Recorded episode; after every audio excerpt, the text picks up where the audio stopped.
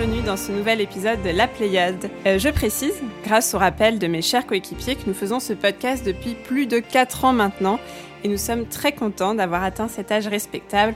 Notre bébé sait à présent marcher, parler et manger des aliments solides. Euh, ce mois-ci, à défaut d'œufs en chocolat, nous comptons tout de même bien vous offrir des sujets savoureux, les petites pépites du jeu vidéo dénichées par toute une équipe de fins limiers dans ce grand parc foisonnant qu'est la sphère vidéoludique. Bonjour à vous, donc, équipe de fin limier. Et je commence par toi, Aurélie, bonjour. Bonjour. Euh, tu n'es pas venue seule aujourd'hui, mais bien avec un invité. Et pas n'importe qui, puisque c'est un chef de cartel, un vrai.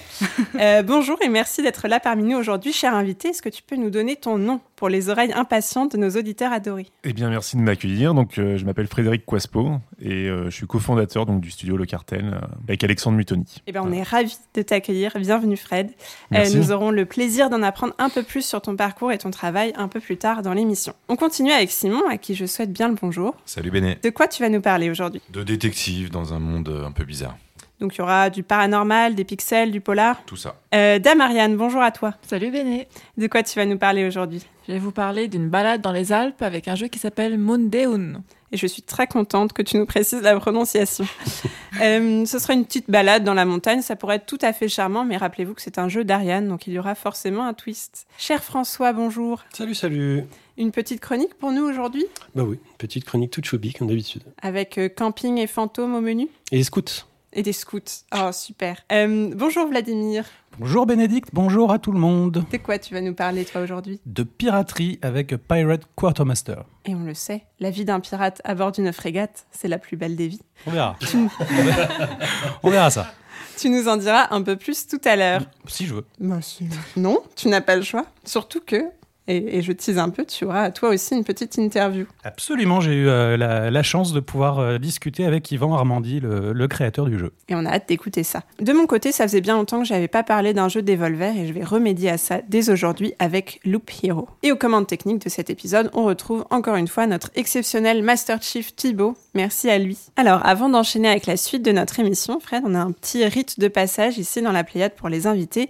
C'est trois questions. Ouais. Voilà, à te poser. ne, sois pas, ne sois pas méfiant, tu n'es Ouais. pas jugé sur ces questions. Oh.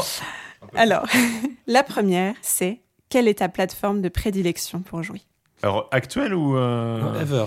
Oui, de prédilection aujourd'hui, euh, c'est surtout la Switch, euh, très clairement, euh, bah, pour le double emploi et aussi parce que j'adore les jeux coopératifs et que je trouve que les jeux sur Switch sont souvent assez plug and play, ça permet de jouer très rapidement avec des potes.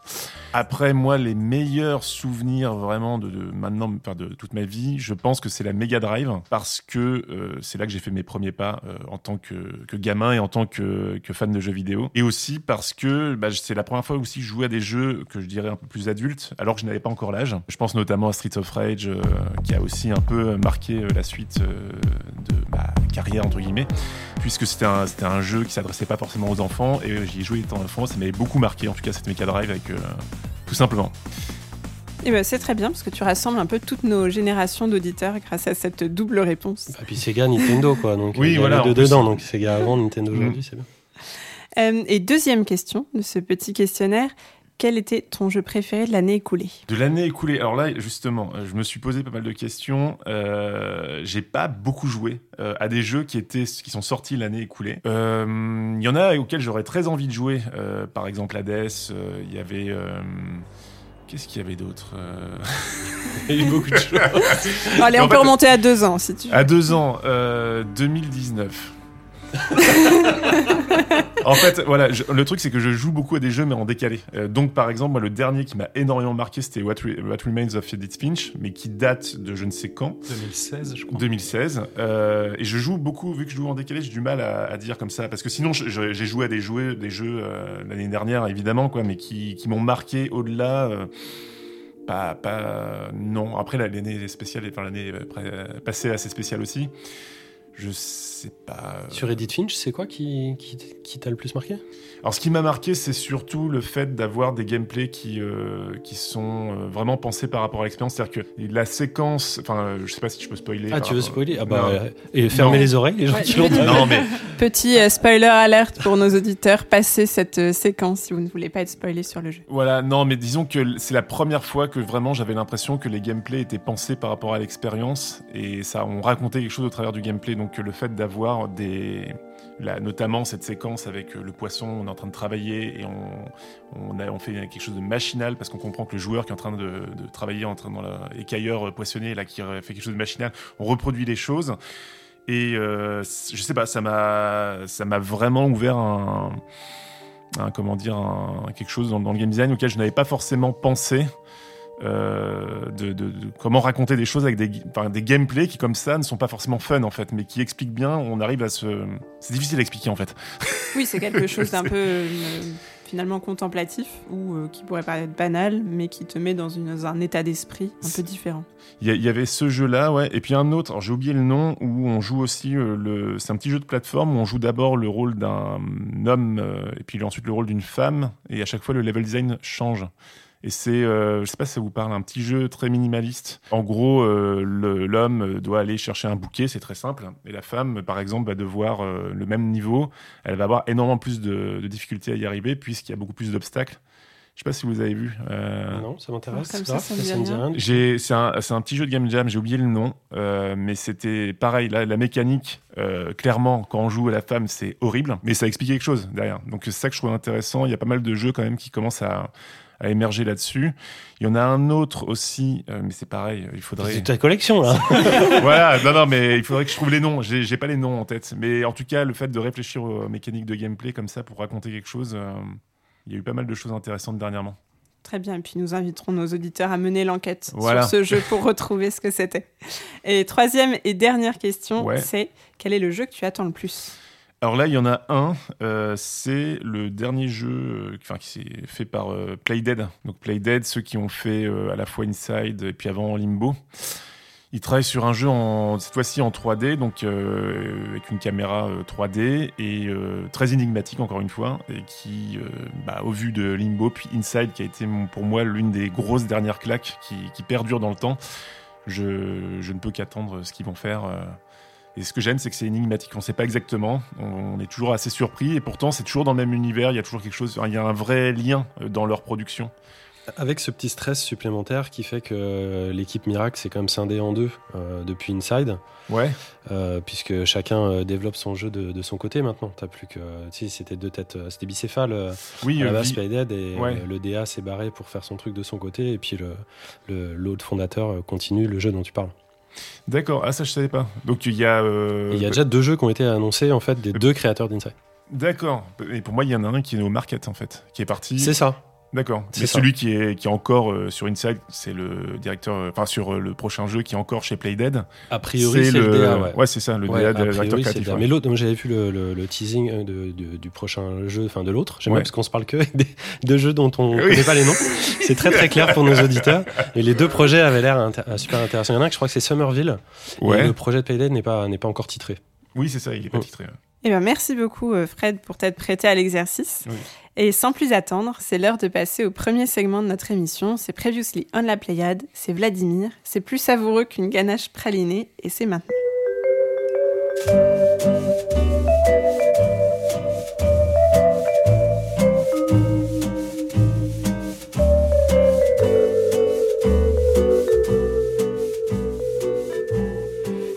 Et ganache praliné encore ce mois-ci. Alors je ne vais pas trop revenir sur le débat du, du mois dernier à propos des Pégases du jeu vidéo, mais si vous l'avez manqué, sachez qu'il est largement, il s'est largement poursuivi sur notre Discord. N'hésitez pas à aller y jeter un œil si ce n'est déjà fait et y participer d'ailleurs au point où on en est. Je retiens tout de même le mail que nous a fait parvenir Josique à Josette via l'esthétissime site laplayade.fr à propos du vote du public contre le vote des professionnels du secteur, qui avait été un élément de notre débat. Alors attention, c'est un peu long. Josie nous dit C'est totalement illusoire de penser que dans notre société organisée autour du travail obligatoire, le public a l'opportunité de voir tous les films, lire tous les livres, écouter tous les disques et jouer à tous les jeux. Non, le public expérimente quelques best-sellers par an parce qu'il n'a tout simplement pas le temps de dénicher chaque semaine un produit culturel passé sous le radar. Alors oui, il est certain et inévitable que les professionnels d'un champ culturel soient biaisés par diverses connivences et intérêts personnels, et on voit bien de notre position de semi-professionnel que ces cérémonies n'ont aucun intérêt pour l'amateur éclairé, mais aucun de ces biais n'est pire que le biais principal du public, qui est le biais subi de l'ignorance structurelle. Ce n'est pas du mépris de classe, juste le résultat d'une société capitaliste. PS, je n'aime pas quand mes papas et mes mamans se disputent. D'ailleurs, dans ces moments-là, on n'entend plus que les papas. Et c'est bien vrai. Ben, on, se fait des, on se fait toujours des bisous après. hein. Parce que Oui. tout ne passe pas à l'antenne. Non. Euh, sinon, nous avons également reçu quelques messages à propos du solar punk que nous avions évoqué le mois dernier, et notamment un message du papa de Simon. sa- Sachiez-vous, le papa de Simon nous dit le solar punk est un mouvement qui en- encourage une vision optimiste de l'avenir à la lumière des préoccupations actuelles telles que le changement climatique et la pollution ainsi que les inégalités sociales. Merci pour cet éclaircissement et salutations au papa de Simon. Ouais. Bonjour le papa de. Simon. Et sinon, précédemment, dans La Pléiade, nous ne l'avions pas annoncé au dernier épisode, mais Ariane a réalisé un entretien avec Dmitri Ivanov, le co-créateur de The Life and Suffering of Sir Bronte et cofondateur du studio Sévère. Et cet entretien est disponible en audio sur vos plateformes préférées et en vidéo sur YouTube. Merci Vlad pour ce retour. Est-ce que tu as aussi des portages à nous signaler? Euh, portage, on verra. En tout cas, ça y est, le Final Cut de Disco Elysium est enfin disponible et ce gratuitement pour ceux qui avaient déjà acheté le jeu avec nouvelle quête, nouveaux personnages, nouvelles zones, nouvelles cinématiques, nouvelle musique et doublage intégral en anglais. Euh, de son côté, Deep Rock Galactic reçoit ce 22 avril sa mise à jour numéro 34, toujours gratuite et maintenant avec des mods. Euh, la team Haunted PS1, dont je vous avais parlé à l'épisode 33, sort un nouveau démo-disque, déjà disponible sur Itch, le démo-disque euh, 2021, et Oxenfree, dont François nous parlait à l'épisode 3. Ça ne nous rajeunit pas tout ça. Non. Se voit annoncer une suite intitulée Oxenfree Lost Sig- Signals sur PC et Switch à venir en fin d'année. Eh ben merci beaucoup Vlad pour ce délicieux Previously on La Pléiade. Et nous enchaînons tout de suite avec l'actualité du jeu vidéo et un tour des news.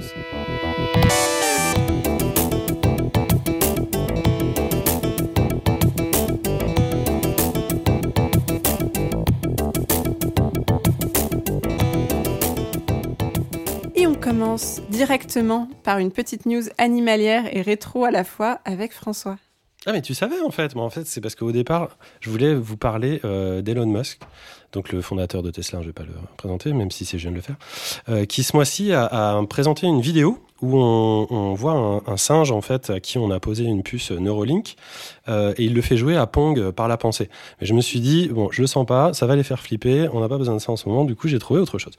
Moi en fait j'aime bien la scénographie, euh, souvent dans les théâtres, euh, voilà, et ailleurs, donc j'aime bien les défilés de mode, figurez-vous, et surtout ceux qui sont bien barrés avec des décors de tarés, etc. Vous en avez certainement pas entendu parler, mais le 6 décembre dernier à 14h, il y a Balenciaga, qui est une célèbre marque de mode, qui a présenté sa collection automne-hiver 2021 et bien sous forme de jeu vidéo, euh, figurez-vous.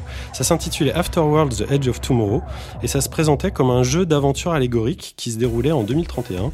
Euh, ça met en scène un héros pardon, et une héroïne qui avancent dans cinq niveaux et dans lequel on doit accomplir des tâches et effectuer des interactions. Enfin bref. La collection est à l'image du projet avec des influences, euh, te- tenez-vous bien, entre Cyberpunk 77 et Demon's Souls. Et si j'ai bien compris, et il y a des visuels, il y a bien une armure de chevalier en métal Balenciaga euh, qui est disponible pour les filles et pour les garçons, qui est euh, à vendre. Donc euh, le jeu est accessible à tous, il peut être euh, partagé depuis n'importe quel appareil. Ça utilise des technos assez avancés d'hébergement et de jeux vidéo. Il se targue même d'être le plus grand volume de jeux vidéo jamais entrepris. Je sais pas exactement ce que ça veut dire, mais ils ont bien insisté sur ce point. Moi, ce, qui m'a intéressé, c'est pas tant l'aspect photogrammétrique qui est utilisé dans, le jeu au niveau de la représentation des, fringues ou, des décors, mais c'est plutôt le fait de, de- des insertions euh, de la mode dans le, dans le jeu vidéo et surtout qu'on n'en ait pas euh, entendu parler. Alors moi, j'ai pas réussi à me connecter euh, à ce truc. Je, pense que c'était juste à un moment donné, ils ont, ils ont fait la collection en réalité virtuelle pour certaines catégories de personnes, j'imagine des gros acheteurs à qui ils avaient prêté des, masques pour pouvoir vivre le défilé directement en réalité virtuelle. Et sinon, n'importe qui, le Kidam, pouvait se connecter à un site et, vivre le défilé comme, comme dans, un, comme dans un, jeu vidéo. Alors, je ne me permettrai pas des, des considérations d'ordre esthétique et subjectif sur la, collection euh, en question. Tout ce que je sais, c'est que euh, euh, Balenciaga, avec leur directeur artistique, ça fait quand même quelques années qu'ils sont très très à la pointe au niveau technologique, au niveau art numérique aussi. Ils font travailler beaucoup, enfin des artistes numériques pour faire la promotion de, de, certaines partie de, de leur collection. Ça, c'est le côté marketing, on va dire, qui, qui, qui n'est pas très intéressant pour nous, qui est juste intéressant pour la marque. Là où c'est, moi, ça me fait des questions, c'est que c'est pas les premiers à avoir fait ça. Il y a déjà euh, Hermès et, euh, et Valentino qui avaient, qui avaient déjà euh, essayé d'utiliser le jeu vidéo pour promouvoir leur collection. Et, et, on voit le, les marques de mode en fait s'investir de plus en plus à l'intérieur de jeux. On a vu notamment Animal Crossing accueillir des marques comme Valentino ou Marc Jacobs, etc. Il y a eu aussi Hermès. Il y a eu des, enfin, y il y a de plus en plus de collaborations qui se font à ce niveau-là.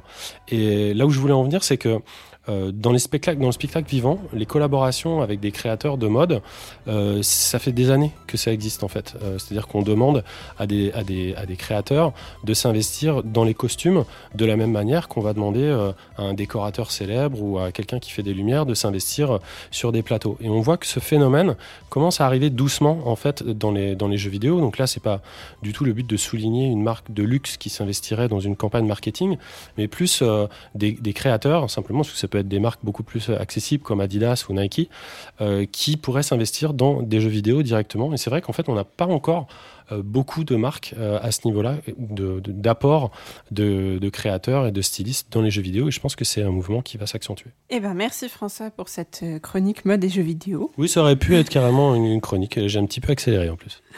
Euh, et on va enchaîner avec Aurélie qui va nous parler festival. Alors je vais parler d'un festival qui se passe normalement à Rennes, mais avec l'actualité, il se passera en ligne, gratuitement et pour tout le monde. Ça sera le 27, 28 et 29 mai et il y aura le Stunfest sur Twitch. Alors le Stunfest c'est plutôt euh, à la base un festival sur, euh, avec beaucoup de, de compètes, de jeux arcade, de jeux rétro, mais aussi euh, des jeux indés, des, des, conférences de presse, etc. Beaucoup de choses très diversifiées. Donc là ils seront sur twitch.tv asso3hitcombo.fr. Donc du coup, de toute façon, en notant Stunfest sur internet, on trouve toutes les infos. Il y aura des conférences, des ateliers, et ce que j'ai vu, c'est qu'apparemment on peut même discuter avec des créateurs de jeux et euh, s'inscrire à des networking des B2B. Donc ça a l'air quand même assez complet et intéressant. Et il garde l'intérêt du festival qui est vraiment la rencontre des gens. C'est son point fort, c'est de permettre de, aux gens de se rencontrer de, diffé de différents univers. Et, et ça, ils l'ont bien mis en avant, en tout cas, sur ce qu'ils proposent. Il n'y aura pas les galettes aux saucisses. Quoi. Non. C'est un peu le problème. Tu nous avais parlé déjà du Stunfest dans une, une ancienne émission. Et, et à l'époque, tu avais souligné le fait que c'était quasiment impossible d'avoir ce festival dans une version euh, digitale, puisque l'essence même de ce festival, comme on pourrait dire l'ensemble des, des festivals, C'était la galette saucisse. C'était la galette saucisse et surtout le plaisir de, le plaisir de se retrouver euh, de, façon, de façon réelle et tangible. Mais euh, bon, c'est chouette qu'ils fassent un événement pour ouais. eux. J'espère qu'ils en feront qu'un et que l'année prochaine, on pourra tous se retrouver. Quoi. Ouais, j'espère aussi. On verra. Rappelons qu'on avait eu le projet de s'y rendre tous ensemble en version physique avant le premier confinement. Projets, ça me paraît.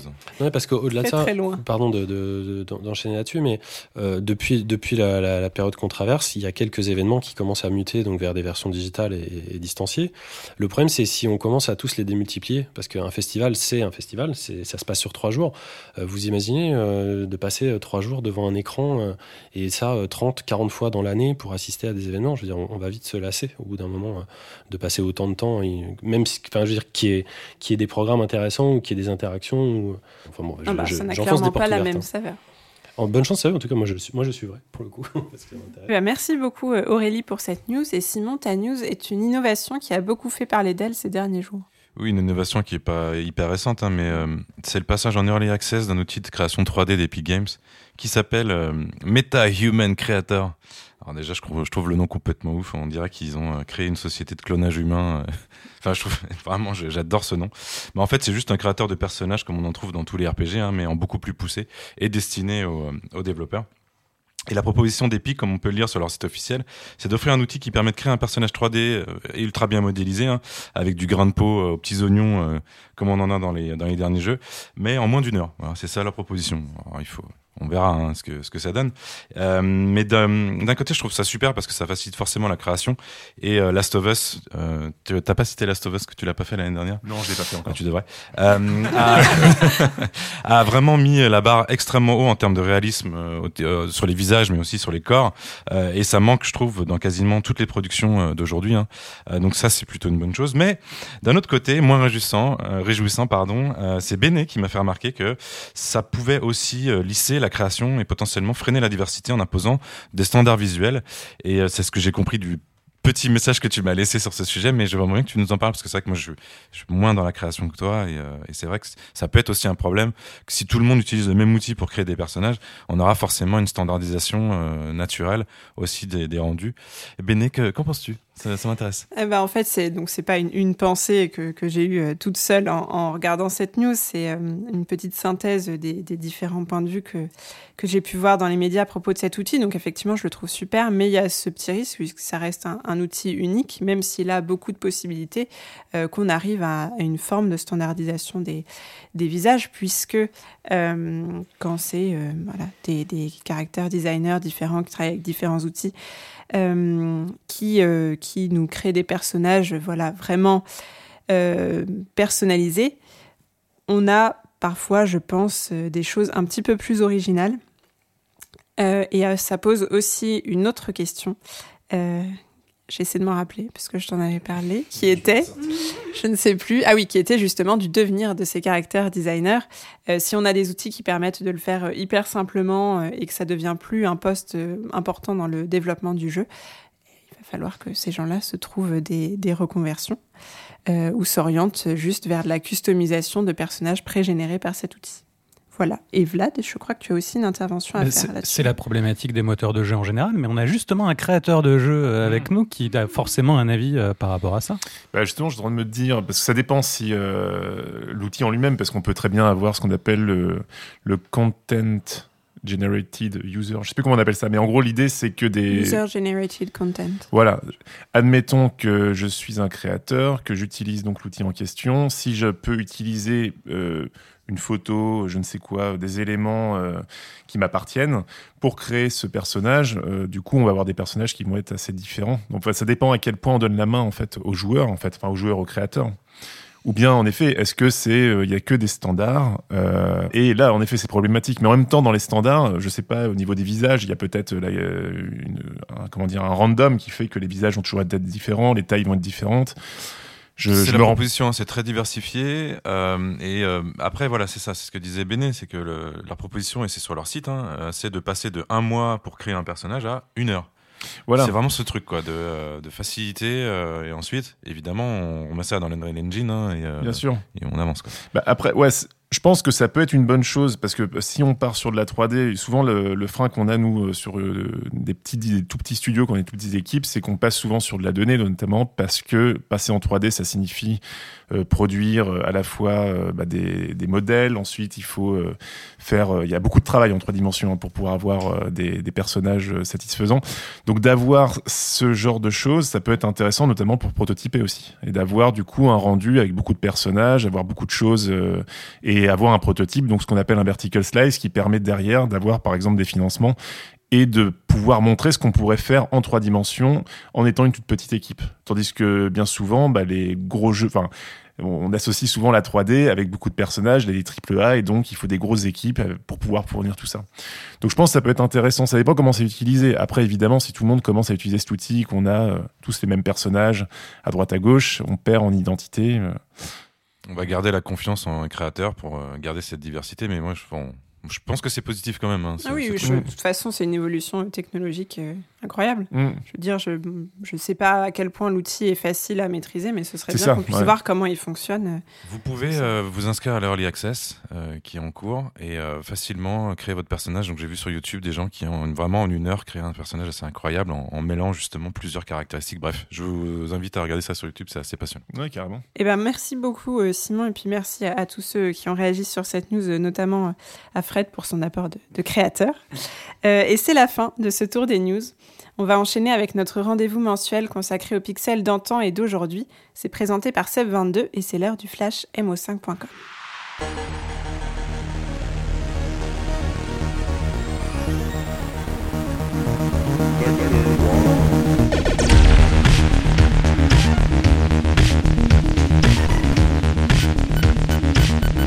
Bonjour et bienvenue sur le flash mo5.com, votre rendez-vous mensuel sur l'actualité du rétro gaming de la culture numérique. Sans plus attendre, on revient sur les 5 infos qu'il fallait retenir ce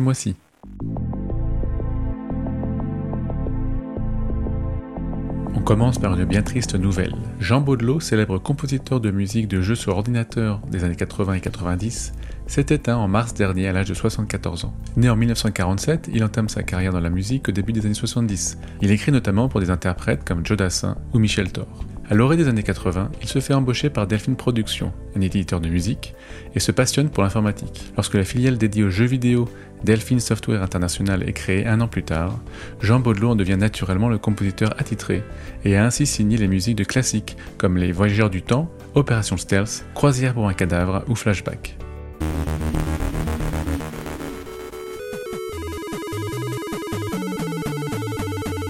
Un livre rend hommage à Satoru Iwata. Depuis sa disparition tragique il y a près de 6 ans déjà, les hommages à Satoru Iwata se sont multipliés, tant le parcours de l'ancien président de Nintendo est hors norme. De ses débuts en tant que programmeur au retour en forme du constructeur grâce au double succès de la DS et de la Wii. On a vu des choses aussi diverses qu'une chanson ou un jeu caché dans chaque Switch. Mais l'un des plus marquants est sans doute le livre que son vieil ami Shigesato Itoi, créateur de la série Earthbound, lui a consacré via sa maison d'édition Hobonichi. Il compile un certain nombre d'entretiens avec Iwata, aussi bien avec ses proches comme Itoi et Shigeru Miyamoto, que des extraits de sa fameuse série Iwata Demande, où transparaissait bien souvent sa philosophie de la conception des jeux vidéo. Sorti en 2019 au Japon, il vient d'être traduit en français via Manabooks. L'ouvrage contre 192 pages pour un tarif de 17 euros en librairie. On ne peut qu'être au moins curieux de la vie d'un homme qui dit Sur ma carte de visite, je suis président d'une société. Dans mon esprit, je suis un développeur. Mais dans mon cœur, je suis un gamer. Continuons avec une trouvaille dans un endroit insolite. Si la Neo Geo jouit encore aujourd'hui d'une aura culte, SNK ne sera jamais hélas parvenu à lui trouver un successeur. Et ce n'est pas faux d'avoir essayé avec la sortie en 1997 de l'Hyper Neo Geo 64, un système pour l'arcade capable d'afficher de la 3D. Mais celui-ci n'aura duré que deux ans, accueillant uniquement 7 jeux. Néanmoins, le deuxième titre du support, Samurai Shodown 64, tient une place à part pour avoir été le premier jeu de combat en 3D de l'éditeur. Et c'est un prototype totalement inédit de ce dernier qui a été retrouvé dans des conditions pour le moins inhabituelles. Craig Weiss, un réparateur de flipper, a découvert chez une cliente et sous un arbre couché six palettes d'une cargaison contenant entre autres le dit prototype. Ce matériel avait été acquis par son mari auprès d'un ancien employé du SNK. Au-delà de la rareté du prototype, dont le nombre d'exemplaires doit se compter sur les doigts d'une seule main, le plus incroyable est le fait qu'il ait résisté aussi bien après 20 ans passés en extérieur.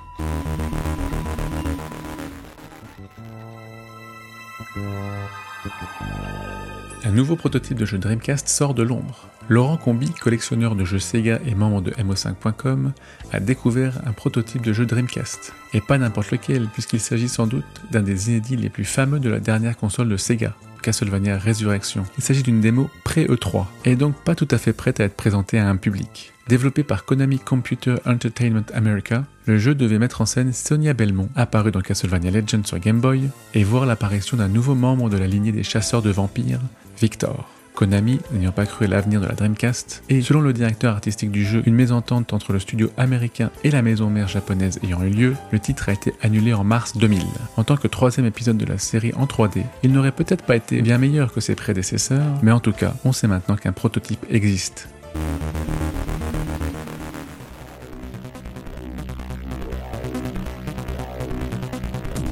En mai 2020, nous vous indiquions qu'en Allemagne, la démocine avait été sélectionnée pour figurer au patrimoine immatériel du pays et être reconnue auprès de l'UNESCO. Néanmoins, on avait aussi précisé que la procédure était assez longue. C'est maintenant chose faite, comme l'a annoncé la conférence permanente des ministres de l'Éducation et de la Culture des Länder. Cette même reconnaissance, mais en Finlande réussie plus tôt, a clairement contribué à convaincre les instances allemandes. Et cela devrait bien aider les candidatures déposées en Suisse, en Pologne et en France. En outre, il faut rappeler que la démocine est ainsi la toute première culture numérique à être inscrite au patrimoine culturel immatériel de l'humanité. Et cela devrait donc énormément faire pour la reconnaissance de la culture numérique dans le monde entier. Voilà, c'est tout pour aujourd'hui. Retrouvez ces infos sur le Mac de mo5.com. Merci à la Pléiade. Rendez-vous le mois prochain et prenez soin de vos machines.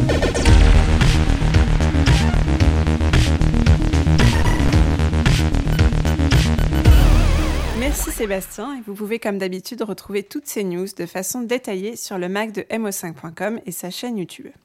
Et on enchaîne avec nos chroniques, à commencer par la tienne François et une petite veillée près du feu de camp avec Cozy Grove.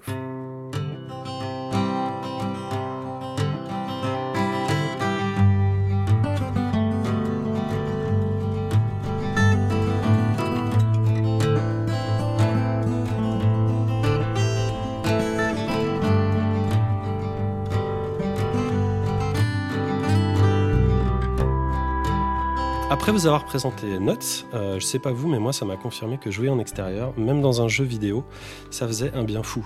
Euh, c'est donc avec entrain que j'ai découvert une nouvelle petite joie de l'Apple Arcade et concoctée par le studio de Seattle, Spry Fox. On apprend vite l'atout euh, principal euh, de leur jeu grâce à leur slogan affiché fièrement sur leur logo Making Happiness.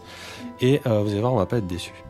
Si vous vous souvenez du merveilleux Short Hike, dont je vous avais déjà parlé l'année dernière, c'était dans la Pléiade 28, il me semble, euh, Cozy Grove en serait euh, le cousin proche, à savoir une petite aventure sur une île toute choupie, toute mimi, avec une petite patte Animal Crossing supplémentaire qui va bien et qui rassure les actionnaires et les âmes confinées et tristounes que nous sommes devenus. L'histoire, bah, classique, hein, bienvenue la voici, bienvenue dans Cozy Grove, un jeu de simulation de vie et de camping sur une île hantée mais gentille, en constante évolution. En tant que spirit scout, qui peut avoir le genre et le look que vous choisirez, chaque jour à la recherche de nouveaux secrets cachés, et en aidant les fantômes locaux, avec un peu de temps et beaucoup d'artisanat, euh, vous apportez de la couleur et de la joie à Cozy Grove. Moi j'achète un direct. Euh, donc on, du coup on se balade, on marchouille, on papote, on découvre, on pêchouille, on apprend en rigolant, on cueillouille. on fait cuire des petits trucs, on trouve des coquillages jolis. On rigole, on respire. C'est bien simple, moi, Cozy Grove, c'est l'anti-groove d'aujourd'hui et ça respire l'insouciance et la liberté. Les persos euh, ressemblent à un croisement inespéré entre des peintures de poulbeau avec des grands yeux qui feraient plus peur, des personnages de l'arbre magique, je sais pas si vous avez connu ça dans les années 80, et le monde de, de Calimero, enfin moi c'est toute mon enfance. Donc euh, voilà, soyons clairs, hein, j'adore l'ambiance, le design, les sons, les voix, la Zelda Okami, euh, comme. Les musiques super relax euh, de Jérémy Tal, Gideon Crosvey et, et Devin Greenwood, là, quoi, même si elles ne sont qu'au nombre de trois dans tout le jeu à tourner en boucle, c'est reposant, c'est ravissant, on entend ça derrière ma voix et ça nous calme déjà. En fait, mis à part que euh, le jeu devrait être remboursé par la Sécu, euh, il faut aussi savoir que c'est un peu le Don't Starve pour les nuls. Enfin, moi, c'est comme ça que que que je l'ai vécu. Euh, on se lève, on fait les petites tâches quotidiennes, on rencontre que des gens sympas, on fabrique des trucs trucs, en arrivant à tout faire, trop sans se fatiguer ni s'énerver. Et hop, on a déjà passé une demi-heure sans nous en rendre compte, et là, le jeu nous indique qu'il est déjà temps de nous coucher. Parce qu'en fait, c'est ça, il y a, il y a un côté idole, et surtout, n'hésite pas à revenir demain. Euh, au début, ça m'a défrisé. J'ai fait, oh, euh, ça va, au bout de 40 minutes de jeu, on peut plus progresser, c'est quoi ce bordel? Et en fait, finalement, ça, me- ça me plaît à fond pour, euh, et je suis complètement devenu addict euh, à, ce truc. Euh, parce que le jeu, en fait, assume complètement le contexte de on est mignon, on est bien, mais tu sais, il y a la vraie vie, ne reste pas non plus trop scotché devant ton écran. Et ça, je trouve c'est assez cool, surtout devant un jeu qui peut clairement s'adresser tant à, des adultes qu'à des enfants, mais sans être, sans être débile hein, du tout. hein. Euh, mais en même temps, il est, il est gentil le jeu parce qu'il me dit oui, oui, tu t'arrêtes, tu joues plus, mais c'est pas si simple. Parce qu'il faut comprendre ce petit aspect euh, Rémi sans famille où il y a des bébés fantômes euh, qui me demandent depuis une semaine de leur ramener une pâtisserie en forme de petit cœur en pleurant et que je peux pas lui fournir parce que j'ai pas les ingrédients. Cozy Grove est sadique, vous l'aurez compris. Euh, alors ouais, il y a bien un petit nuage blanc au paysage hein, dans lequel il arrive même de pleuvoir, mais quand il pleut dans ce jeu, ça mouille ni vos vêtements, euh, ça n'éteint pas votre feu sacré, bref, c'est la plus cool. Euh, le jeu subit quelques petits ralentissements malgré qu'il qu'il a une technologie pas, bien avancée. Euh, il y a une disposition en 3D ISO aussi qui est pas forcément super pratique pour sélectionner des petits objets proches euh, des autres, surtout quand on en a entassé des dizaines comme moi. Et puis j'ai eu un petit bug assez marrant où j'avais une bûche en fait et je l'ai déplacée euh, parce que je voulais faire une clôture sur la mer. Voilà, je vous raconte ma vie privée. Et en plaçant la bûche, en fait, ça m'a transformé mon personnage en, Jésus et j'ai pu marcher sur l'eau. Donc au début, je me suis dit, waouh, super cool et tout. Je commençais à marcher sur l'océan. C'était évidemment un petit bug. Et je me suis retrouvé de- devant une plage, un petit peu comme on découvrirait les, décors cachés de, GTA V. Et j'ai déposé un objet d'une quête et le problème c'est que j'ai jamais pu le retrouver et que ça m'a bloqué tout le jeu donc j'étais en panique j'ai appelé les développeurs qui ont débloqué la situation et tout va bien au bout de 15 jours, parce que oui, j'en suis là, les quêtes commencent effectivement à se ressembler un peu, ou devenir un peu plus longues à réaliser. Euh, Je pense j'ai l'impression d'avoir vu la boucle de gameplay, alors que le, jeu, à mon avis, est pensé pour durer un mois, un mois et demi, comme ça, qu'on y joue euh, une fois par jour. Euh, mais ça n'arrêtera pas mon, mon plaisir de, de tout plaquer, de vous planter là, voilà, en pleine émission, et de courir retrouver mon ami facteur qui a toujours besoin de moi pour trouver un petit collier égaré, de rire et de fanfaronner avec mes diablotins farfeurs. J'ai dit farfeurs. Farceurs. Et surtout de câliner mes oiseaux facétieux et colorés en troupeau. On se nourrit de panna cotta, on fait cuire des noisettes, qu'il est loin, très loin le temps du confinement. Là-bas au moins, je suis libre. Adieu monde enfermé et sans but, une île cosy me tend les bras. Simon, tu as une petite question. Il t'oblige à jouer une seule fois par jour, 30 minutes? Tu dois attendre le lendemain pour rejouer? Ouais, en fait, au bout de, de, de 35 minutes, t'as plus de ressources, ça, ça, ça rime à rien de jouer. Tu dois attendre vraiment le lendemain Ah ouais, tu te dis ciao. Tu dois aller te coucher. Ouais, c'est ouais. fait pour ça. Je trouve ça très très très très cool. J'ai pas dit que le jeu était disponible partout, hein, sur toutes les plateformes. Donc, euh, il a 10 balles sur Steam, grosso modo, et un petit peu plus cher sur Switch. Euh, il existe sur toutes les consoles, donc vous avez, vous avez pas d'excuses pour essayer ça. Et inclus Apple Arcade. Et inclus dans, la, dans les 5 balles de l'Apple Arcade mensuel. Il n'y a pas de micro-paiement, euh, si tu veux. Euh, Zéro micro-paiement. Ça, c'est bien, ok. Ça, c'est l'avantage de l'Apple Arcade, en fait, c'est qu'il y a, en plus de la curation euh, habituelle qui peut regrouper des, des, titres indés et parfois exclus, il y a toute une récup des jeux qu'on peut trouver sur mobile, mmh. mais qui exclut de facto tous les micro-paiements. Donc, on a, on a les full versions mmh. des jeux, généralement, et il n'y a, y a aucun. Mais ça, c'est vraiment bien. Surtout quand on a des enfants. Eh ben, merci beaucoup, François, pour ce jeu qui a l'air vraiment tout mignon et très relaxant. Bonne ondes. Et on va enchaîner avec Vladimir qui nous fait découvrir la rude vie de marin et de forban avec A Pirate Quartermaster et il a même pu interviewer son développeur Yvan Armandi. Absolument.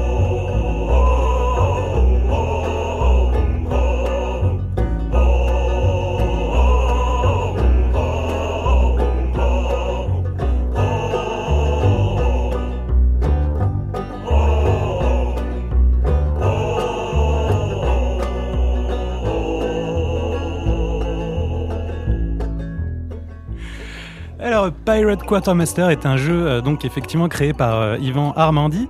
Euh, et c'est un jeu de gestion de bateaux pirates où vous incarnez, ou vous jouez plutôt, comme son nom l'indique, le quartier maître. Alors le quartier maître, dans la culture des pirates, c'est un peu la, CGT des pirates. Hein.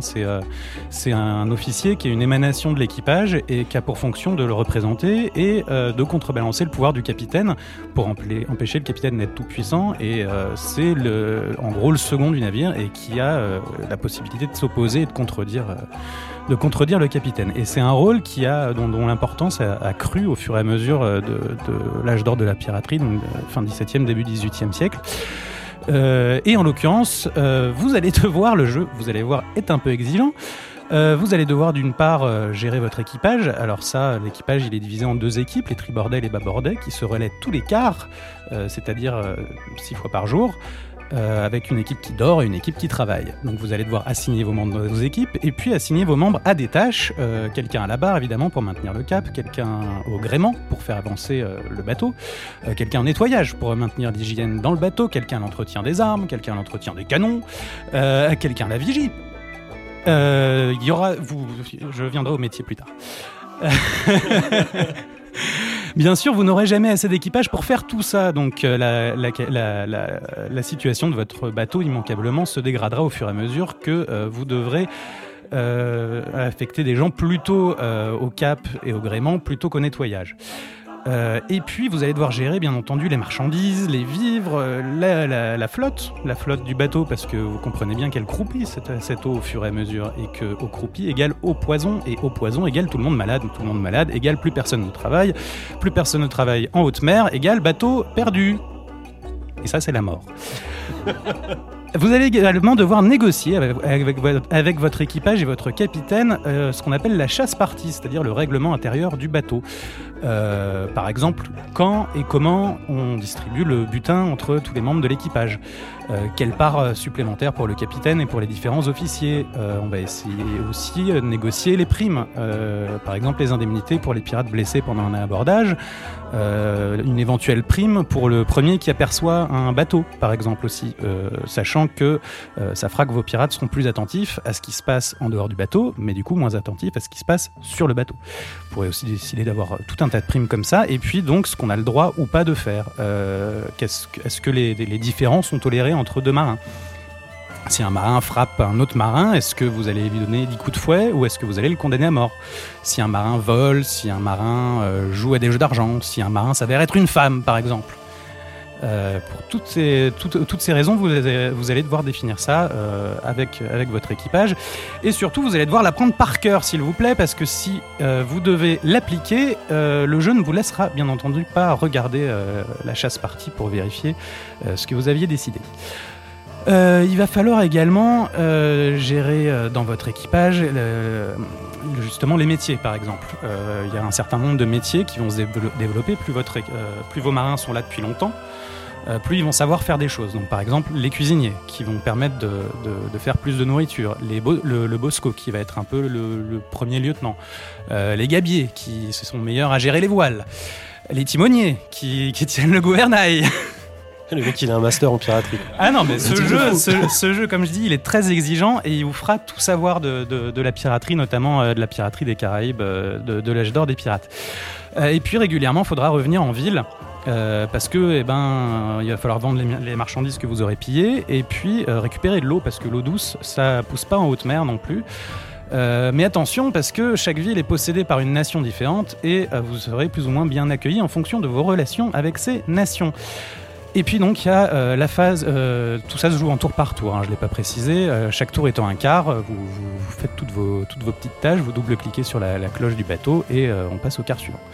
Sauf, euh, sauf les phases d'abordage, euh, qui là tout à coup c'est la panique, passe en temps réel.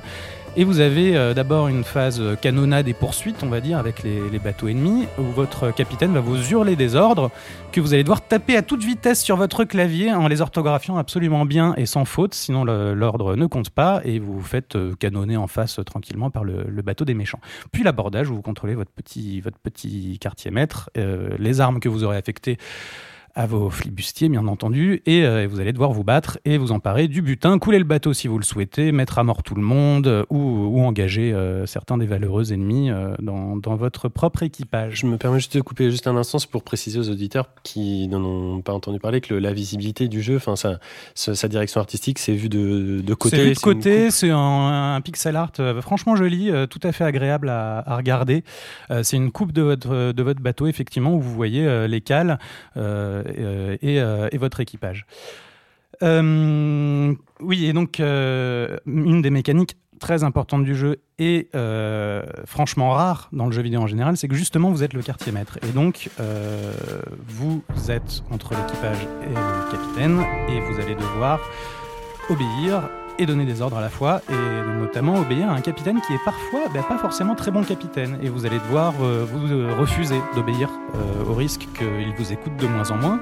Vous allez devoir essayer de, vous y opposer, vous allez devoir essayer de, lui proposer de meilleures solutions que les siennes, ce qu'il va forcément mal prendre. Et, tout ça va, bah, va impacter la, bonne conduite de votre bateau. Alors justement, euh, j'ai demandé euh, d'où était venue l'idée de cette mécanique à Yvan Armandi, euh, qu'on va pouvoir entendre immédiatement. Au début, je pensais faire comme un peu tous les jeux, on incarne le capitaine parce que c'est un peu celui qui a le, pouvoir, et donc c'est celui qui agit. Et c'est en cherchant que j'ai réalisé que le quartier maître, c'était un, poste qui était assez peu mis en avant, et qui est pourtant assez important sur un navire pirate. Et comme j'ai fait de la cuisine auparavant et que j'ai été seconde cuisine, ça, souvent on dit qu'on est dans le même bateau dans une cuisine et ça se rapprochait assez du fonctionnement d'un navire, notamment un navire pirate, pourquoi pas, et quartier maître, bah, qui est le second, ça, se rapprochait de mon poste et j'ai voulu retransmettre ça aussi. Donc il y a un peu de cuisine dans mon jeu. J'ai pris beaucoup de plaisir à faire, à faire cette contradiction qu'il y a avec le capitaine constante. C'est totalement ça. Quand on est seconde cuisine, on passe son temps à contredire son, son capitaine et à défendre les intérêts d'un bah, équipage. Quoi. Les cadres euh, moyens sont très peu représentés dans les médias de manière générale. On parle soit des employés, des exécutants, soit des, euh, bah, des cadres supérieurs, des rois, des chefs. Mais on parle très rarement des, seconds, de, de, ceux qui sont entre les deux. Et je m'étais dit bah, de, faire un truc plus original, je vais parler de ça. En plus, c'était quelque chose que je connaissais bien, donc euh, ça collait parfaitement. Et c'est de ça dont nous parle le jeu, et euh, le jeu nous parle bien entendu bien plus de la société aujourd'hui que, que de, la piraterie, même s'il est très factuel et très exact sur, sur la conduite d'un bateau. Euh, Yvan Amandi, il a essayé, euh, il a essayé de, de, de, tirer un peu les motivations, euh, les, les, raisons de, de s'indigner, les, les, raisons de vouloir se mettre un peu en dehors d'une société et de, et vouloir de décider d'entrer en piraterie finalement, ce qui n'est pas un acte commun et ce qui est un ce qui est une décision définitive puisqu'on se met en dehors de toute légalité et donc on s'expose, on s'expose à toute, forme de condamnation dès qu'on dès qu'on revient sur terre. Et, et, c'est, et il a réussi à, dans le jeu à donner une densité à, l'équipage, à chacun des marins qu'on va devoir essayer d'apprendre à connaître.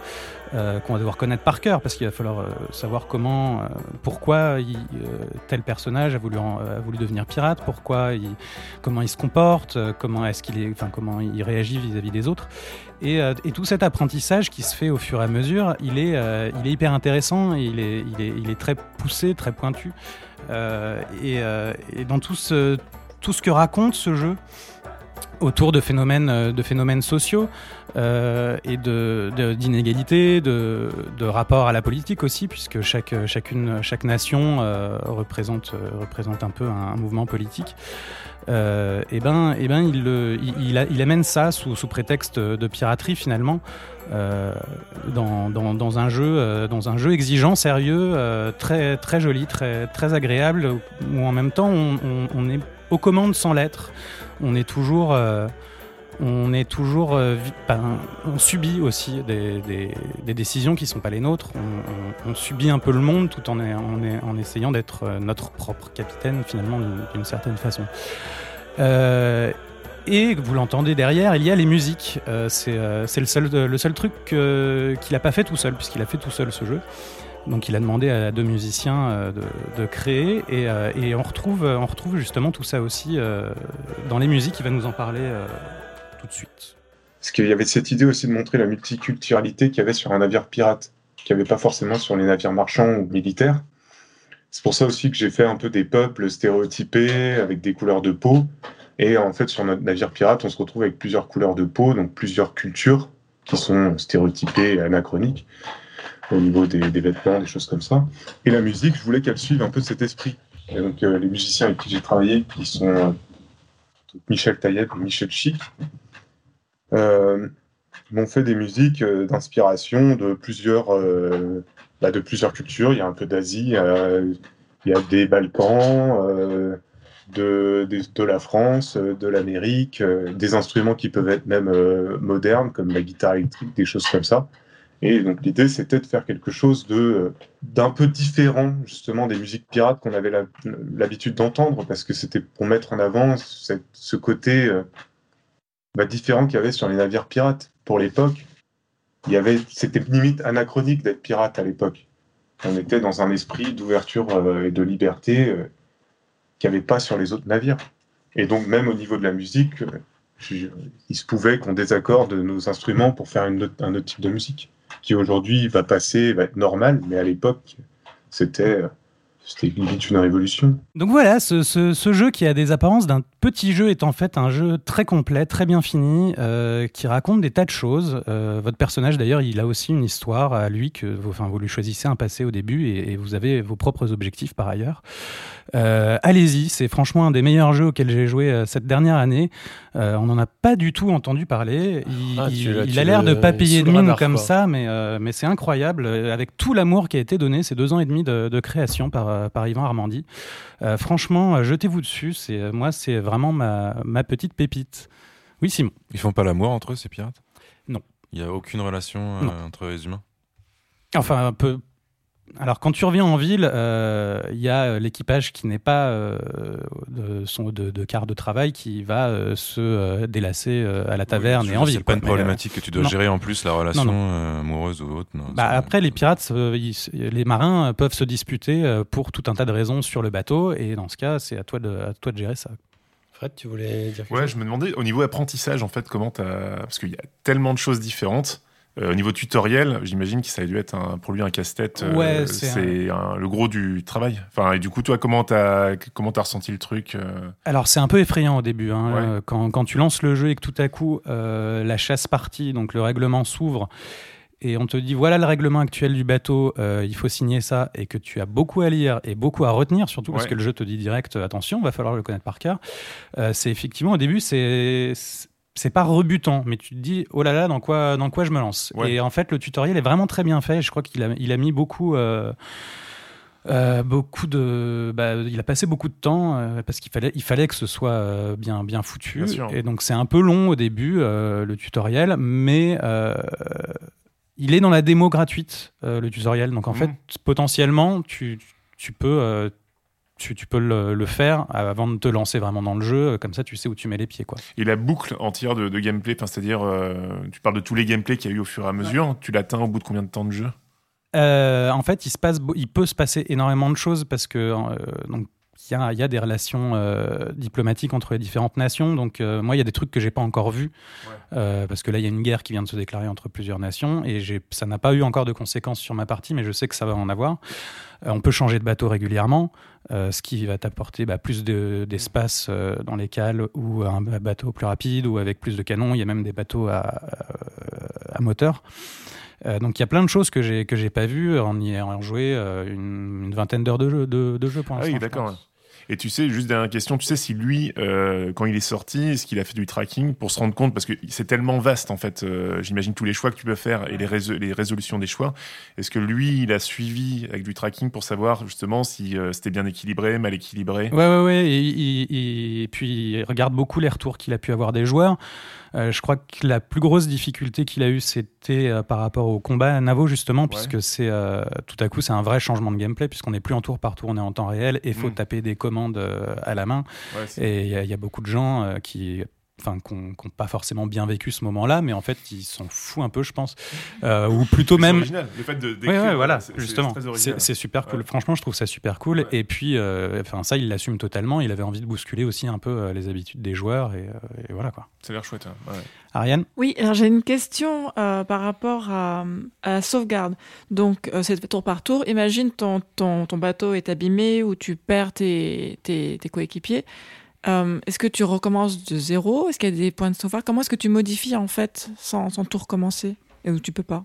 Où est-ce que tu peux?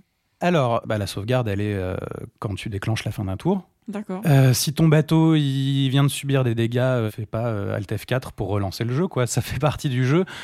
Tu vas trouver du bois, du tissu, pouvoir affecter des gens en réparation. Les, les, les marins, selon leur spécialité, utilisent plus ou moins de, de bois et de tissu pour réparer et réparent plus ou moins vite. Euh, ils réparent plus vite en ville que qu'en pleine mer. Euh, la mort sera ta compagnonne de route. De toute façon, euh, il y a des marins qui, euh, qui, qui vont clamser, soit, soit pendant les combats, soit de maladies. Il y a beaucoup de maladies, très souvent. Il y a des épidémies d'une part, d'autre part, si ton navire est pas très bien entretenu ou cloué croupi, euh, les gens tombent malades. Et quand ils tombent malades, au bout de trois jours, de, euh, deux jours, 12 quarts, ils vont à l'infirmerie. Et s'il y a personne à l'infirmerie pour les soigner, ils meurent. Euh, et à ton retour en ville, eh ben, euh, tu peux essayer d'engager des marins qui sont sur le quai et qui voudront bien te rejoindre. Euh, ils vont faire une très brève, très très brève description de, leurs atouts, en mettant en avant plutôt leurs atouts que leurs défauts d'ailleurs. Et, euh, et éventuellement, tu vas pouvoir les engager euh, à ce moment-là pour remplacer les morts. Oui, juste pour finir, est-ce qu'il y a de la conversion? C'est-à-dire que si tu t'attaques à, un- à un bateau pirate ennemi et tu prends des prisonniers, est-ce qu'il y a, par exemple, un moyen de les, de, faire en sorte qu'ils deviennent, qu'ils fassent partie de ton équipage, par exemple? Alors, tu prendras pas de prisonniers, tu vas soit les laisser partir, soit couler leur bateau. Ah, d'accord. Euh. Sachant qu'en fonction de ça, tu vas plus ou moins bien t'entendre avec, euh, avec la nation euh, dont est originaire le bateau. Euh, et il y a régulièrement, parmi l'équipage adverse, il y a un, deux euh, marins qui vont, euh, qui vont proposer de se joindre à ton équipage. D'accord. Moi, je voulais juste savoir si dans les, dans les personnages, ils avaient une, une, une histoire plus- plutôt fonctionnelle, comme tu disais, sur leur activité, leur capacité, etc. Ou si on avait aussi des histoires privées. Euh, tout, tout est généré euh, procéduralement. Euh, donc il y a des petits bouts d'histoire Il y a privée. des petits bouts. ouais. Il y a des petits bouts d'histoire privée où de temps en temps, il y a un marin qui va venir te, te parler euh, de, de, de, de sa vie, de ce qu'il aime, de pourquoi il est parti, de, de ce qui ne l'attend plus, du coup. Et le développeur est français, le jeu est en anglais, il a fait une trad en français ou Ouais, le jeu est en français Français et intégralement anglais, et en anglais intégralement. Ouais, super. C'est très impressionnant en tout cas la prod qu'il a fait. Et euh, par ailleurs, ton personnage, lui, a une histoire. Tu choisis au début si tu es fils d'esclave, euh, fils de prostituée ou fils de boucher. Et en fonction, eh ben, euh, C'est c'est édité par qui? Par lui-même. Ah ouais. Il s'est pas encore fait remarquer, il n'est pas aidé par un, par un éditeur quoi. Non, et je pense qu'il a pas voulu parce que euh, il y a des décisions de gameplay qui sont justement euh, un peu radicales et, je, et il voulait pas euh, Euh, il voulait pas qu'on l'empêche euh, de faire quelque chose ou qu'on lui dise bah, tes combats, euh, tes combats, on, tape les clavier. que ça peut intéresser. ça sera ça ou rien d'autre. Voilà, c'est ça. Bah, super cool. Et j'avais une, une, dernière question concernant justement toutes ces répartitions de butin. Euh, toutes ces règles assez précises Est-ce que ça vient du vrai code de la piraterie? Est-ce qu'il l'a pris euh, ouais, Enfin, il n'y a pas de code de, la piraterie, mais en tout cas de la culture et de la pratique, euh, la, culture et la pratique des, pirates à l'époque, qui était relativement démocratique. C'est-à-dire que tout le monde sur le bateau participe aux prises de décision, et, et c'est pas le capitaine tout seul qui décide de, de ce qu'on va faire, ni le quartier maître d'ailleurs. C'est tout le monde parce qu'il y avait des, règles assez précises qui avaient été créées quand même mmh. sur euh, euh, combien le capitaine reçoit du butin, etc. Bah voilà, ça, tu négocies aussi pareil avec l'équipage et le capitaine. Est-ce que euh, le capitaine et le quartier maître reçoivent une part et demie ou deux? Est-ce que combien de parts tu vas mettre de côté pour le, pour le bateau, pour son entretien? Il y a une caisse sociale aussi, il y a une sécurité sociale justement pour indemniser les blessés, les trucs comme ça. Donc il faut, il faut penser à mettre de l'argent de côté. Eh ben, merci beaucoup Vlad pour cette belle découverte. C'est donc euh, A Pirate Quartermaster de Yvan Armandy, dont on pourra retrouver l'interview en audio et en vidéo sous peu. Euh, et avant de poursuivre avec nos chroniques, c'est l'heure d'en découvrir un peu plus sur notre invité Frédéric Quaspo.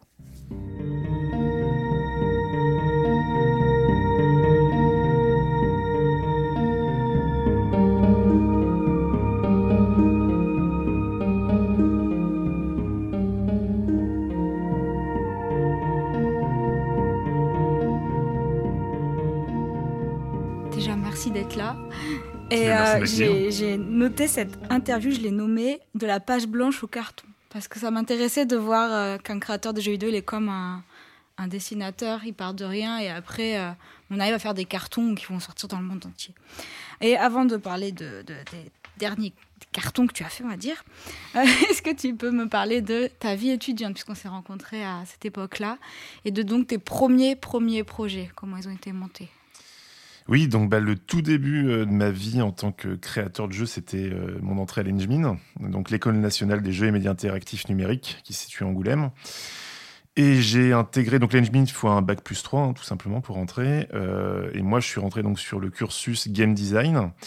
Euh, il y a six spécialités à l'Engmin. Euh, et donc, euh, game design, l'idée, c'était d'apprendre. Bah, souvent, les personnes qui arrivent là, en fait, n'ont pas forcément un cursus de jeux vidéo comparé à des programmeurs, par exemple, qui savent déjà programmer, des artistes qui savent déjà dessiner, etc. etc.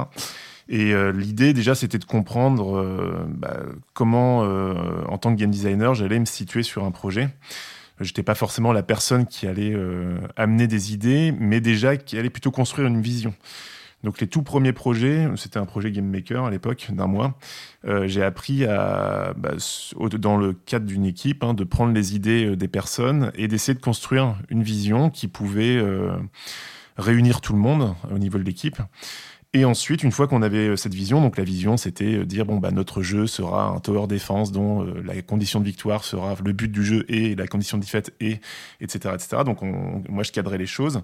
L'idée c'était de bah, d'orchestrer, donc en gros de de donner, bah, de répartir les tâches pour la création du jeu et savoir dans quelle ordre on allait faire les choses, quelle, pour parvenir justement à cette vision.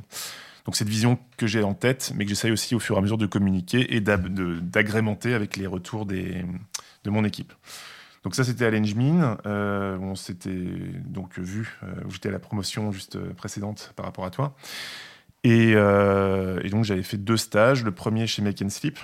donc à l'époque, Make and Sleep, c'était le studio qui avait été monté par Olivier Lejade.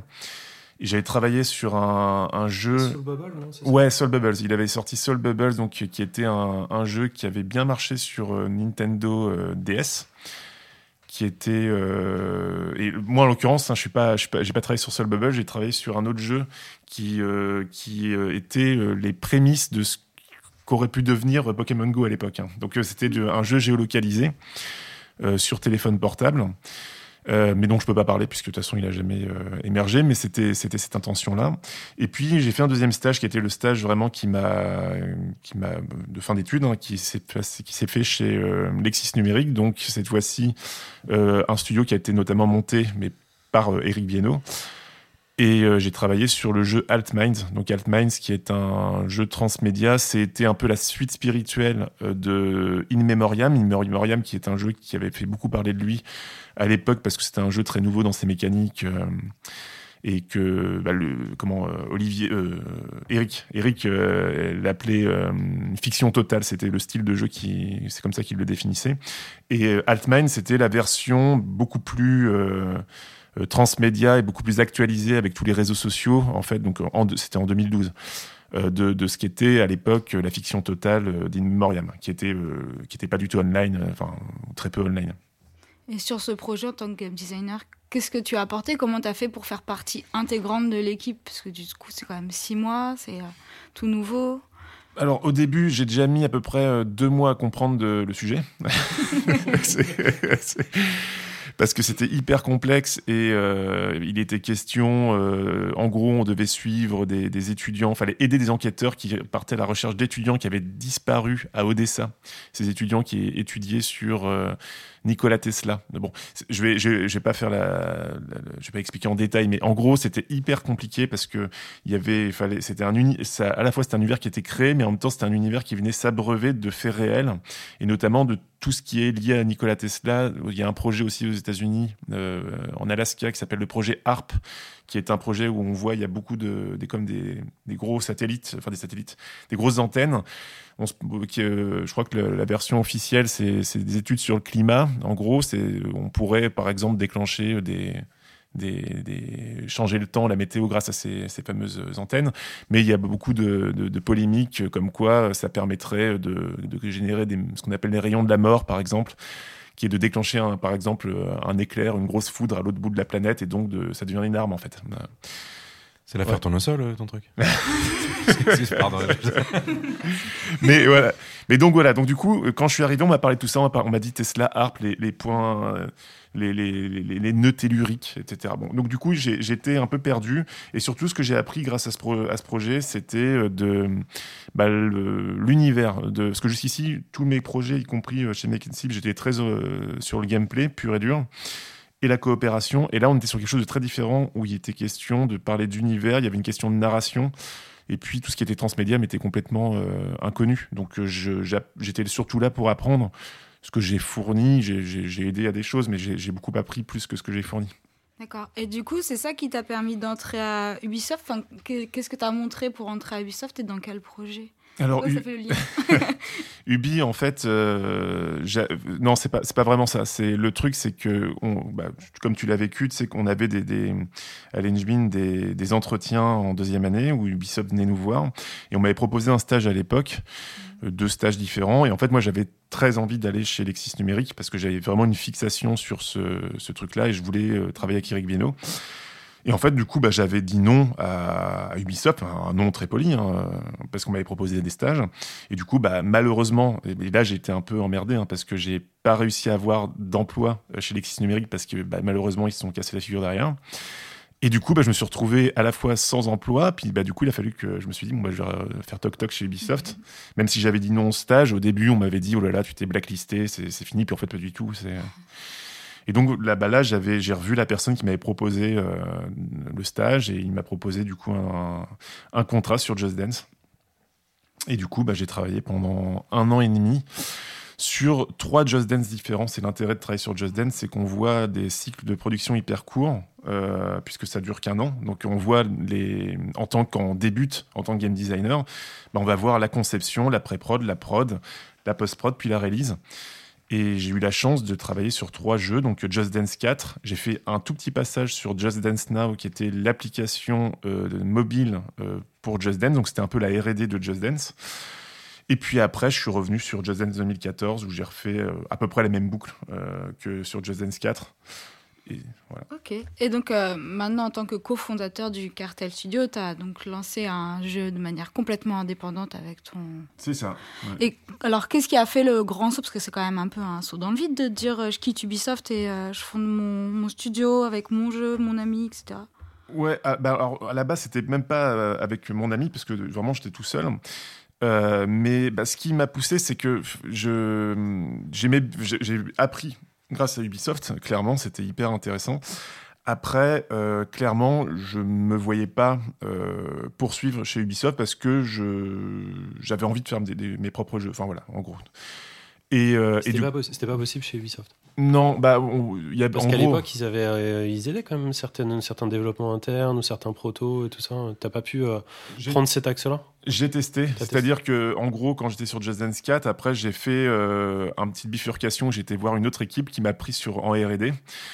Euh, mais disons que c'est un petit peu possible. Maintenant, le fait d'arriver avec une idée, de la proposer, il y en a quelques-uns qui l'ont déjà fait. Moi, il y avait, il y avait plusieurs éléments qui fait que j'avais pas plus envie que ça de, de- de poursuivre. Et j'avais, euh, et en fait, la réflexion qui me revenait souvent en tête, c'était est-ce que j'ai fait euh, l'engine, est-ce que j'ai fait tout ça, parce qu'en plus c'est une reconversion, l'engine, enfin le fait d'être allé dans le jeu vidéo. Euh, est-ce que j'ai fait cette reconversion? Au final Est-ce que mon rêve était de travailler sur Just Dance? Non. Donc, euh, par contre, d'a- de, de- que ça contribue à m'aider à avancer et que, et que j'aide là en même temps, hein, évidemment, c'était, j'en ai quand même des bons souvenirs.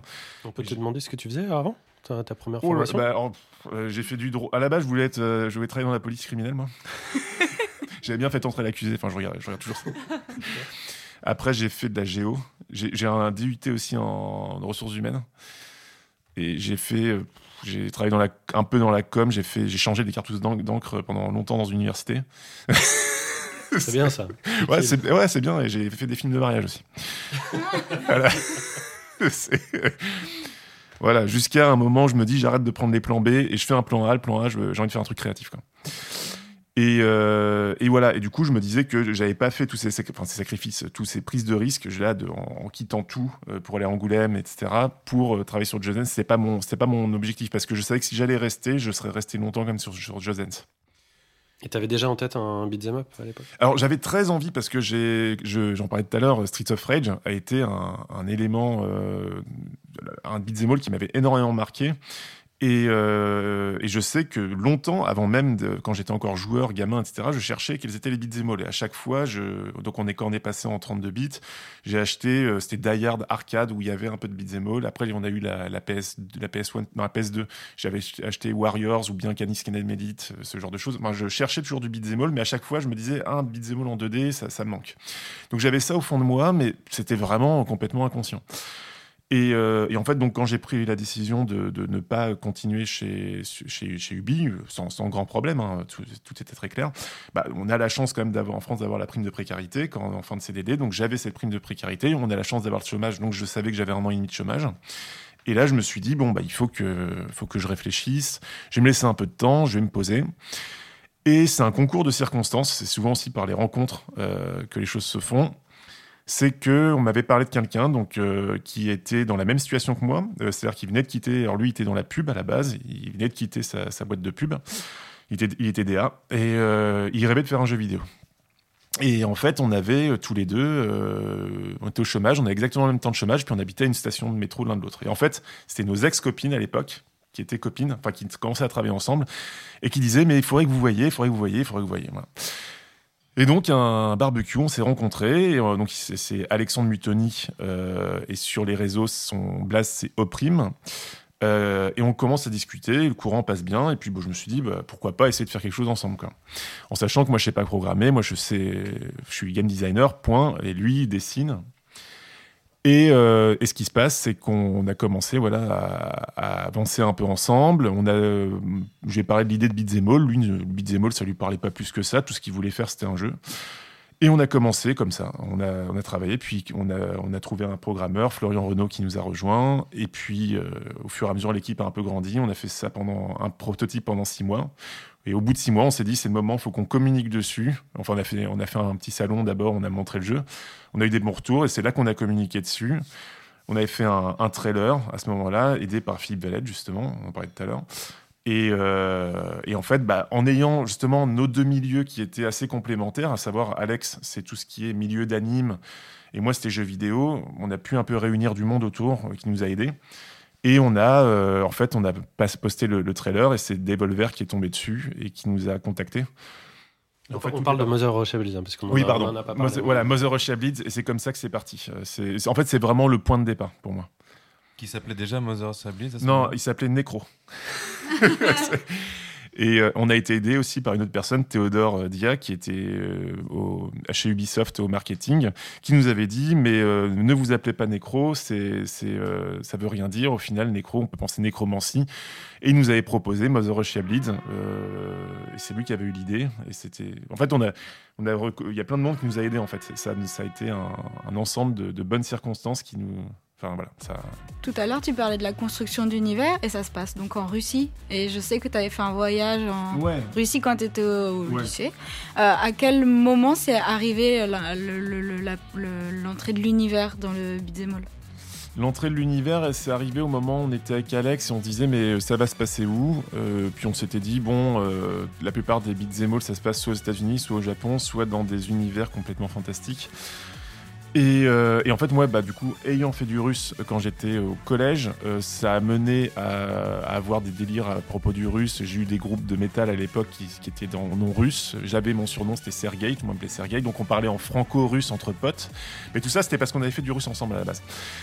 Euh, et, du coup, bah, la Russie m'a un peu marqué. Et en fait, euh, on a vu que j'avais déjà développé un univers avec la musique autour de la Russie. Euh, bah, je me suis dit, bah, pourquoi pas poursuivre ce que j'ai l'habitude de faire par rapport à la Russie en présentant du coup un, univers complètement alternatif qui s'est enchéri justement avec différentes choses, la drogue, à savoir la drogue crocodile, plein de choses un peu, un peu malsains, un peu glauques quoi.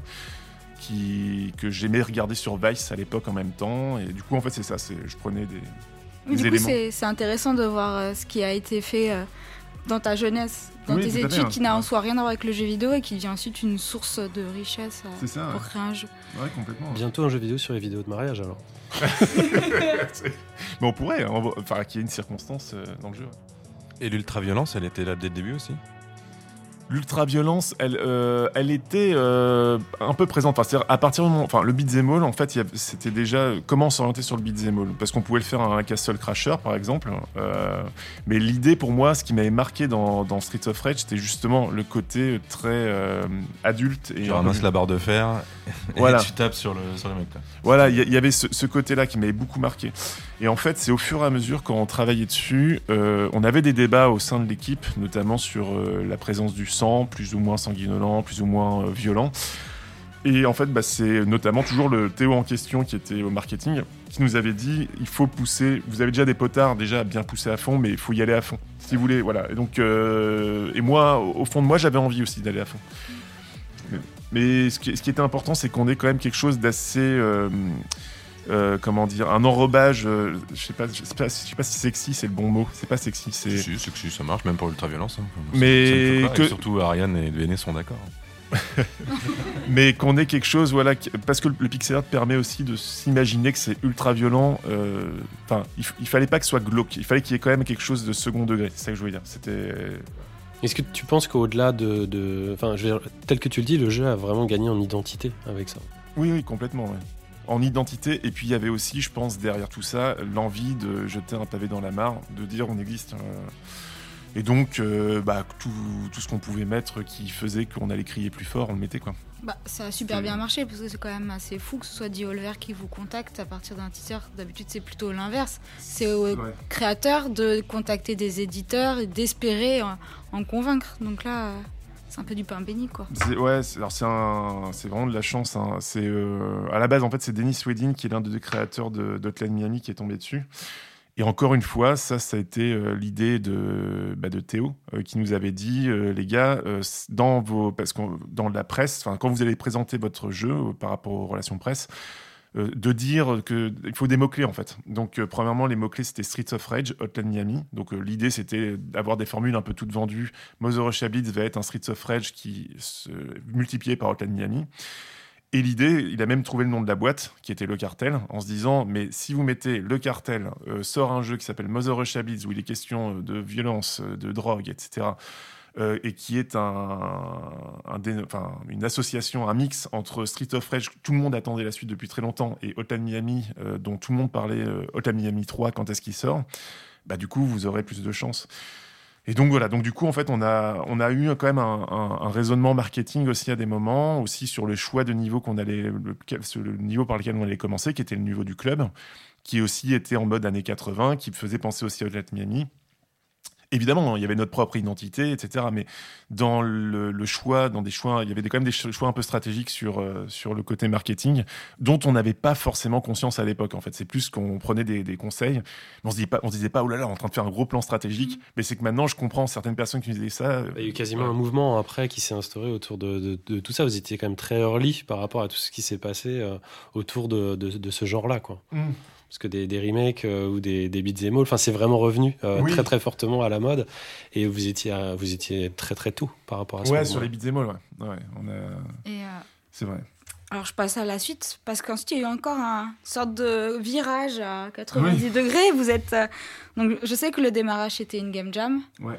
Et est-ce que tu peux parler justement de la création de ce jeu qui s'appelle Eve O, pareil, qui a été édité par Devolver et comment ça arrivé pas par miracle, mais je me rappelle que c'était pas le projet que vous attendiez pour la suite. Et, qui est un des jeux préférés de Vladimir, hein, il faut le dire. et qui n'a absolument rien à voir. On aime tous ici. Ah, on a passé beaucoup de beaucoup d'après-podcasts ici euh, à jouer tous ensemble.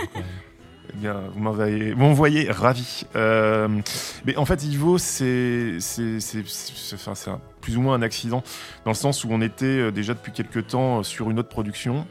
Euh, dont je peux pas parler, on sait pas non plus euh, qui, qui, a, stoppé du coup.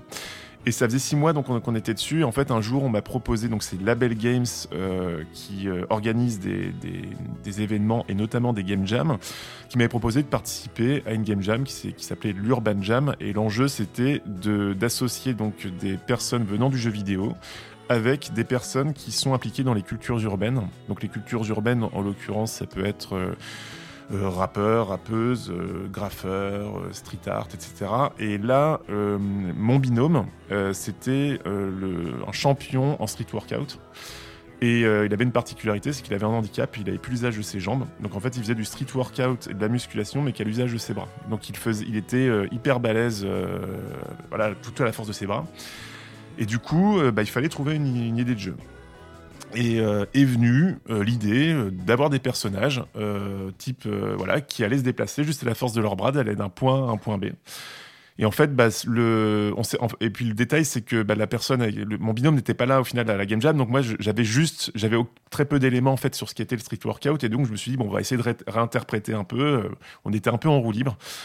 Et on s'est dit, bon, bah voilà, bah, on va faire un jeu physiqué, pourquoi pas, avec ces petits personnages. Et au début, on a commencé avec deux persos au bout de 48 heures, euh, on commence à faire tester le jeu. On voit qu'il y a clairement des très bons retours. C'est très mal équilibré. C'est hyper, euh, c'était hyper punitif au début. Et quand je reviens, euh, alors qu'après pas du tout. ça, ça, ça au début, c'était vraiment autre chose. Hein, je, je, vous assure. Et en fait, euh, alors qu'on avait rendez-vous avec Devolver euh, deux semaines après pour leur présenter justement le projet, un autre projet dont je peux pas parler, euh, bah donc Alex n'était même pas là en fait à la, jam. Moi, je l'avais fait tout seul. Du coup, je lui dis, bah, il me dit, ah bon alors, c'était comment la jam? Donc je lui fais tester le jeu. Il me dit, oulala, putain, c'est vraiment bien. Et on s'est dit, bon, bah, on va essayer de voir si on pourrait pas, en plus de montrer le jeu qu'on avait, sur lequel on bossait depuis six mois, montrer un petit proto équivaut. Et donc, euh, Devolver vient, initialement pour le premier jeu, on leur montre le premier jeu, on les sent, ouais, on sait pas trop, euh, mi-film ni raisin, quoi. Et puis on montre Ivo, et là, euh, direct, Ivo, enfin, on a, on a, joué 10 minutes, ils m'ont dit, on signe. trop bien. Et, et, voilà. Et du coup, en fait, c'est parti comme ça. Du coup, moi, je n'ai pas. Alors que MRB, donc Mother Chablis, c'était quelque chose de plus viscéral qui venait de plus. qui avait plus maturé en moi. Là, c'était un peu différent. C'était plus une approche euh, où c'était presque un jeu de commande, j'ai envie de dire, dans le sens où je n'avais pas du tout. C'est venu comme ça. Et, on et c'est le travail qui était très intéressant, c'était de se dire bon, bah, qu'est-ce qu'on va essayer de créer pour faire en sorte que ce soit le mieux pour les joueurs, en fait, tout simplement. Et euh, alors malgré tout, il y a des choses quand même qu'on a mis parce qu'il a une personnalité, il a une certaine âme. Donc il y a bah, un ami euh, Camille Giraudot qui a fait la musique, qui, nous a enregistré avec les voix. Enfin, il y avait l'idée d'avoir quelque chose de complètement décalé, d'un peu euh, de bizarre en fait. Enfin, moi c'est comme c'est ce que je voulais. Moi je voulais que ce soit, ça fasse un petit jeu fait main, qui soit très fun et qui soit un peu bizarre. la musique a été faite par la même personne qui a fait le sound design? Ouais, il a tout fait. Parce que je me rappelle avec euh, Fanny Rebillard, donc, qui était la musicologue qu'on a, qu'on a vu, nous avait parlé du Mickey Mousing. Je ne sais pas si vous vous rappelez cette technique de son qui consiste à, à souligner chaque action par un, par un, par un son en fait et qui Ouais. vient de- du Mickey Mouse, euh, des D'accord. débuts de dessin animé. Et moi, moi, je trouve le son mais incroyable. C'est un des, des jeux que je trouve les mieux, les mieux, les mieux sonorisés. Il n'y a pas une seule fois où, un- où j'entends pas un son qui me fait pas sourire. Oui. En fait, il y, a- il y a tout de suite ce qui est fou. Ça devrait pas normalement. Je devrais Ouais. être concentré sur l'action. Donc, euh, je sais pas, je sais pas comment il s'est débrouillé, mais ça fonctionne euh, de façon hallucinante, quoi. Tout ce qui est Euh, pétard, paix, cri, évidemment, bruit de splotch ou d'écrasement. Enfin, c'est incroyable comment ça fonctionne. Non, non, il a, il a, ouais, il a, il a bien su prendre le truc. Bah, c'est c'est un pote. On faisait de la musique quand on était ado ensemble, donc on avait l'habitude de, de bosser ensemble. Euh, mais ce qui était, quand je dis qu'on était vraiment au service du jeu, je prends aussi l'exemple d'Alex. Alex qui est sur MRB, par exemple. Alex c'est le directeur artistique, donc il fait tous les décors. Euh, bah, sur MRB, en fait, il était habitué à avoir des, des décors extrêmement poussés, énormément de détails. Et quand on a commencé sur Ivo, au début, il me disait, mais je, il cherchait à faire un peu plus complexe en fait. Et au bout d'un moment, il s'est rendu compte qu'il fallait que ce soit extrêmement simple. Et il était presque emmerdé au début parce qu'il disait, mais en fait, j'ai presque rien à faire sur le jeu. Mais au final, il se disait, mais c'était la raison pour laquelle il faut que ça reste hyper lisible, il faut que ça reste hyper simple. Donc, euh, donc euh, tout le travail qu'il a surtout fourni derrière, c'était bah, tous les personnages, trouver plein d'avatars, trouver, euh, trouver euh, voilà, des, des, des beaux, des beaux feedbacks visuels aussi. Mais sur les décors, c'est c'est très. C'est pas si simple de faire euh, simple. Des Non, fois, il y a même hein. plus de difficultés à avoir quelque chose de minimaliste et de simple et de ça. jouable que. Non, non, cl- clairement, et c'est vrai qu'il a, au début, ça a été, euh, ça a été difficile euh, pour lui. Et puis au bout d'un moment, il a, il a compris qu'il fallait qu'on reste sur quelque chose d'hyper simple. Puis il a travaillé la simplicité du truc pour que ce soit. euh, Mais toujours avec ce rapport avec l'ultra-violence, quoi. Ça, c'est resté un marqueur du studio. bah, vrai, Beaucoup de sang, beaucoup de, Alors, c'est beaucoup alors, de pics sur lesquels s'embrocher. bah, disons que c'est plus que l'idée, c'est plus que ce soit juicy, enfin que ce, est le game feel soit puissant, qu'on ait un ressenti physique en fait. Donc là, par exemple, l'idée, c'est l'action qui se passe le plus souvent dans Ivo, c'est qu'on meurt. Donc il faut rendre euh, la mort fun. Donc une mort fun, souvent, moi tel que je le vois, c'est on est un peu contracté co- comme ça, on serre, puis d'un coup on loupe, puis il y a une libre, le- la tension passe, enfin pas, enfin elle s'évapore et ça s'évapore par une gerbe euh, de peinture. Et il y a quelque chose de, pff, ça, ça- ça fait un marqueur. Enfin je sais pas, il y a quelque chose de jouissif à mourir entre guillemets. J'avais une question euh, que je voulais te poser depuis longtemps et en même temps tu as un petit peu répondu avant, mais c'est pour moi Ivo c'est l'un des jeux les plus drôles auxquels j'ai jamais joué et je m'y suis intéressé euh, bien avant dans le sens où l'humour c'est quelque chose qui est très compliqué à faire euh, dans le jeu vidéo parce que souvent c'est lié avec soit de l'écriture et ça s'accorde assez mal avec l'interaction libre Mm. d'un joueur. Du coup c'est vraiment pas simple. Ce que tu nous dis là c'est que finalement l'humour qu'il y a dans Ivo il n'était pas prévu en fait. Il est arrivé dans la game jam et ça c'est un peu près vous, vous l'avez fait que l'accompagner avec une direction artistique, en magnifiant la physique, Exactement. en magnifiant les contrôles, mais finalement vous ne l'aviez pas anticipé. Il y avait aucun plan au début et c'est on- ce qu'on a fait au début, c'est qu'on a filmé des playtests. Et on a, en filmant, on a pu se rendre compte des émotions euh, des joueurs et notamment euh, se rendre compte quand est-ce que les gens se marrent, quand est-ce qu'au contraire il y a des, ça baisse, Compre- comprendre que la tension est aussi est un mécanisme euh, de, de rire. Euh, et le fait aussi de pouvoir se faire des farces, enfin des farces. euh. donc le, tout crasses. des crasses. voilà. Et euh, l'idée justement, c'était euh, travailler le level design en fonction de ça et de, de permettre des, des moments forts, qu'il y ait des climax en gros dans chaque niveau, enfin autant que possible. Mais tout ça, on l'a appris en regardant les joueurs en fait, et on n'avait aucune intention de faire un jeu euh, qui soit drôle au début. Moi, moi vraiment, je pensais pas un jour faire un jeu drôle. hein. Bon, en tout cas, c'est un, gros succès. Ça montre l'importance des game jams et des rencontres, quoi, si on doit. Ouais, ou Tout de prendre hein. conscience aussi de, enfin, de regarder les joueurs jouer aussi tout simplement. Euh, dernière question parce que le temps passe. Euh, on va parler de l'actualité. Et ce Ouais. qui est intéressant, c'est que justement, tu n'as pas vraiment d'actualité. Et que j'avais un peu poussé pour que tu viennes parler de ce moment de, de création où on est justement euh, dans cette démarche de chercher, d'être un peu perdu. Donc, est-ce que tu pourrais nous, bah ouais, nous expliquer dans, dans quel mood tu as été et tu es actuellement pour la création du, bah, a priori, prochain jeu quoi.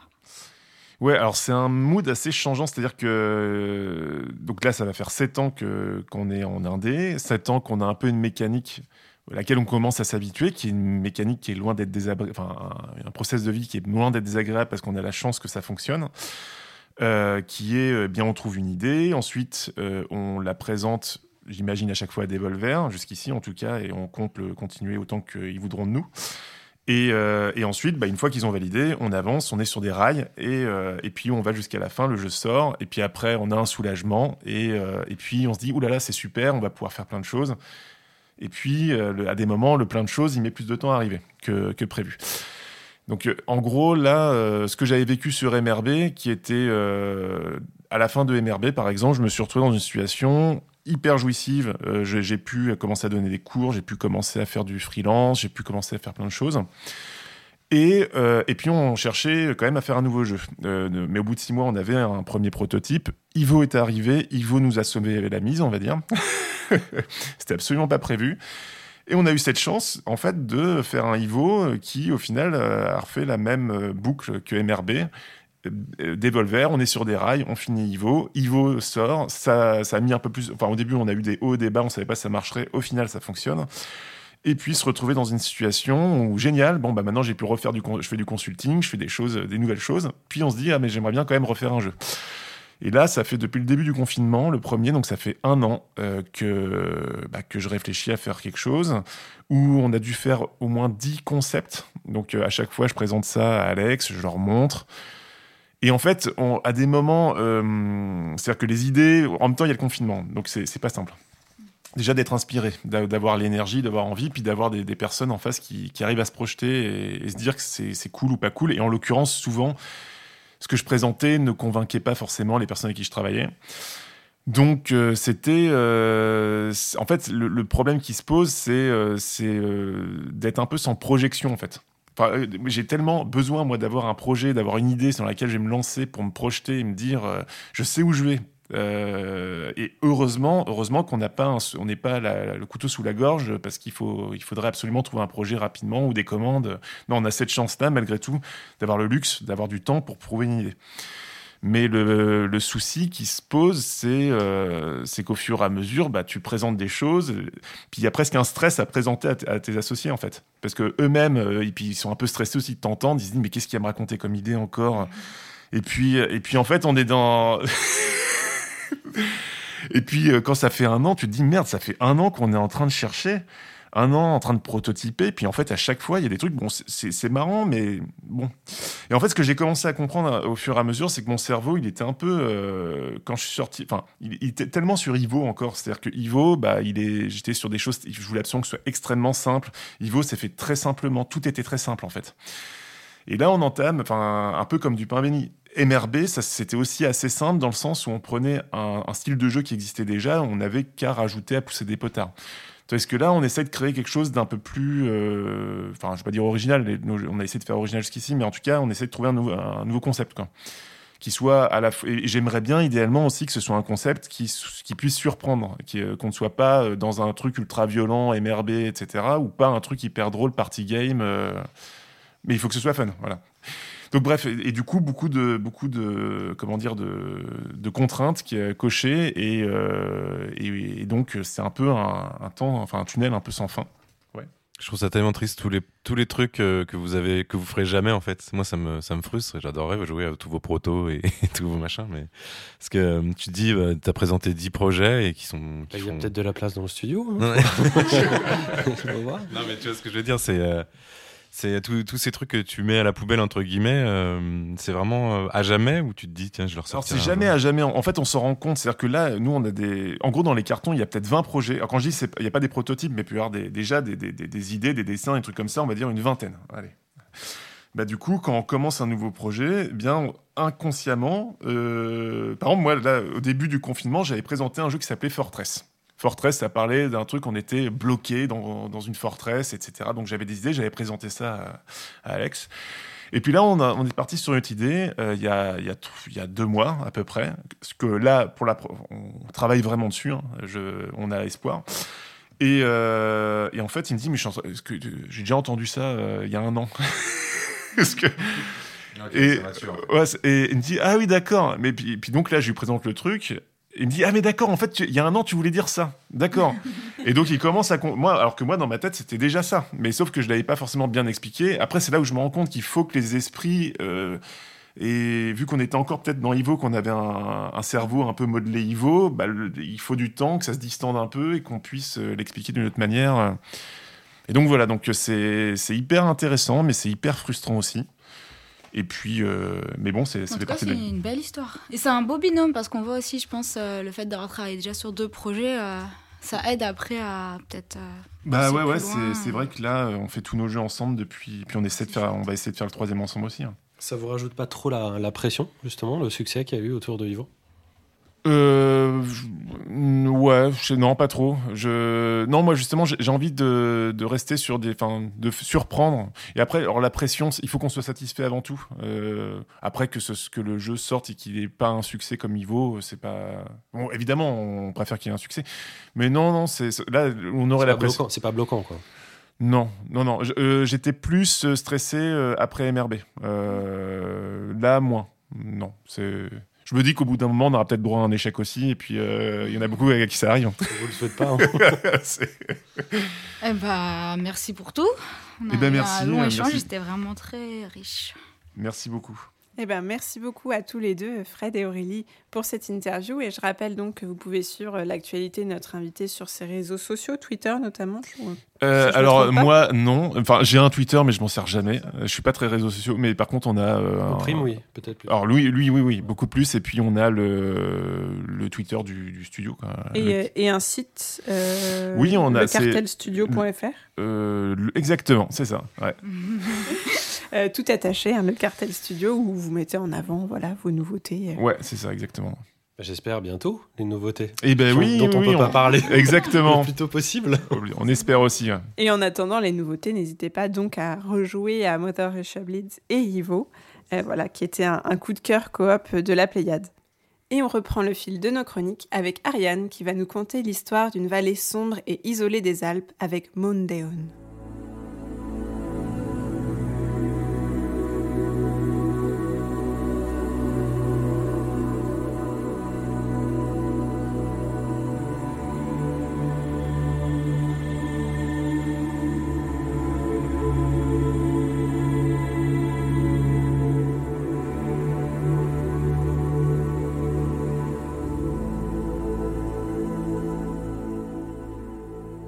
Alors, Moondeon, ça nous vient de Hidden Fields, qui est à Lucerne en Suisse. C'est un jeu d'aventure à la première personne, réalisé entièrement à la main au crayon de papier.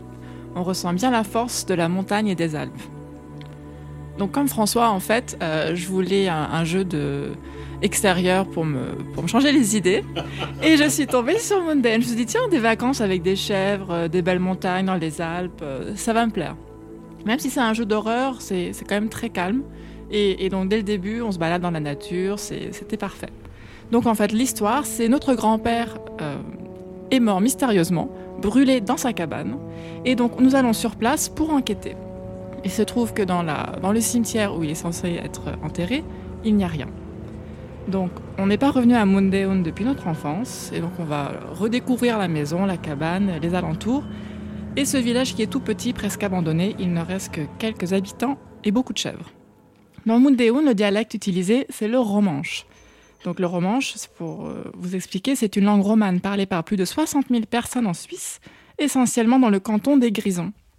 Et donc, euh, en fait, dès le début, ça fonctionne pour moi tout de suite parce que la, langue m'a transporté dans un autre monde. C'est euh, la sonorité est un petit peu mystérieuse. J'ai cru que c'était un peu l'italien ou, ou, du latin, même parfois du portugais. Euh, et, je me demandais si c'était inventé par, euh, par le jeu, mais en fait pas du tout. C'est c'est très réel et donc euh, j'ai beaucoup aimé en fait cette, cette espèce de d'attache à la réalité. Donc ce que j'aime beaucoup dans Mondain en fait, c'est que l'horreur n'est pas du tout là où on s'y attend. parce que c'est en fait dans les Alpes, c'est toujours beau, il y a les chèvres, il y a des abeilles, il y a des jolies fleurs. Tout ce que j'aime. Voilà. Et donc en fait, c'est beaucoup plus efficace parce que tu es toujours dans, dans l'expectation en fait, tu sais pas quand ça va arriver et tu sais pas du tout quand ça va arriver parce que tu te dis bah il y, a rien en fait dans le jeu. C'est très pauvre tu vois. Il y a, y a, juste une cabane euh, une chapelle et tout le reste c'est juste la nature. Et les chèvres. Et, et, malgré tout il arrive à, tisser une histoire avec un folklore local un peu de religion euh, une très belle utilisation de l'environnement. Et donc euh, avec les nuances de lumière, parce que le jeu est en noir et blanc, donc en, en crayon, il arrive vraiment à faire une ambiance très très forte, et avec l'audio qui est très qui est très bien aussi, euh, qu'on peut dire monté. Il y a plusieurs couches de bruit et de son donc voilà, il y a par exemple la musique qui va venir accentuer sa balade. Donc il y a à la fois les petits bruits de grillons, des feuilles, du vent, et puis sa, sa façon de parler, parce que parfois donc il parle, il va vous, il va expliquer des choses, et donc tout ça se mélange en fait de façon très organique et on, est à côté de lui, oui. Quand tu dis il parle, c'est le personnage que tu incarnes en vue à la première personne. Voilà, c'est le petit-fils. D'accord. Voilà, qui s'appelle Curdin. Curdin Oui, Curdin. C-U-R-D-I-N. Ah, Curdin. pardon. non, pas Curdan. Ses parents ne l'aimaient pas beaucoup. voilà. Euh, donc, alors, euh, l'ambiance du jeu, en général, ça me rappelle beaucoup euh, l'esthétique de Edward Munch ou de Francis Bacon, en fait. Avec le crayon et, le style du dessin, ça fait beaucoup de, corps désarticulés, des marionnettes vivantes qui, bougent mal, avec des visages très marqués. Et, et donc, souvent dans les films d'horreur, par exemple, il y a toujours ce, ce, moment où les enfants vont commencer à dessiner frénétiquement des choses bizarres dans leur cahier. Et on sait que là, ça y est, euh, l'esprit le, malévolant et malveillant est pas loin. Et que l'horreur va, va, commencer. Et donc, dans le jeu, c'est un peu ça. Euh, juste, je te coupe sur le, la oui. direction artistique. C'est du mapping ou c'est du cel shading euh, avec euh, des réglages particuliers? Yeah. Ah, pardon, désolé. Pas la maman de Simon non plus qui nous écoute. Je suis comme la maman de Simon. Simon tout court, hein, j'ai rien compris à ce qu'il a dit.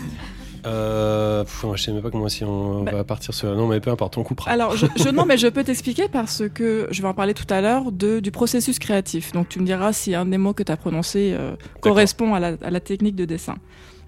Donc, où est-ce que j'en étais? Ah oui, les choses bizarres. Et donc, dans The Ring, euh, dans Insidious, il euh, y a toute cette espèce de, de gribouillage qu'on peut voir et, d'ailleurs euh, c'est une chose qui marque beaucoup dans le jeu, c'est la, violence en fait des gestes, je trouve, qui sont en contraste avec euh, bah, l'extérieur ou au contraire quand on se balade dans la nature, euh, c'est très beau, c'est très doux. Et dès qu'on rentre en fait dans un, dans un dans une cabane ou dans un lieu, il peut y avoir des traits faits par la même personne mais qui j'ai l'impression que l'artiste est possédé en fait un petit peu. Tout d'un coup, il, s'est dit ah, je vais faire ça et puis il commence à gribouiller comme, un malade. Donc ça fait un petit peu peur en fait dans l'esprit, dans la tête de, cet artiste. Euh, la musique, donc oui, je disais qu'elle était très belle et, habilement composée pour, euh, pour aider le joueur. On sait qu'il y a des moments de répit. Et euh, donc c'est là où en fait on peut juste se décompresser et, explorer un petit peu. Et, en fait, moi quand j'ai vu ça, j'ai fait un peu le geste du jackpot et j'étais contente parce que je me suis dit ça y est, il y a un truc qui me plaît. Euh, en fait, il y a un pacte avec Satan. Donc, donc c'est sur la petite liste de critères. Non mais voilà. Donc en fait, toutes les chèvres, ben voilà ah, en fait. Les chèvres, les chèvres c'est quand même un animal qu'on qu'on qu qu rattache beaucoup au satanisme. Il y, avait, il y a des fourches. Les fourches pour bouger le foin. Maintenant, la fourche, quand le, quand le, le, héros il se balade avec la fourche dans son dos, bah, il, a, il a, tu vois, une espèce de corne qui sort de, de, sa tête. Mais tout à fait, Ariane. Mais voilà. Tout à fait.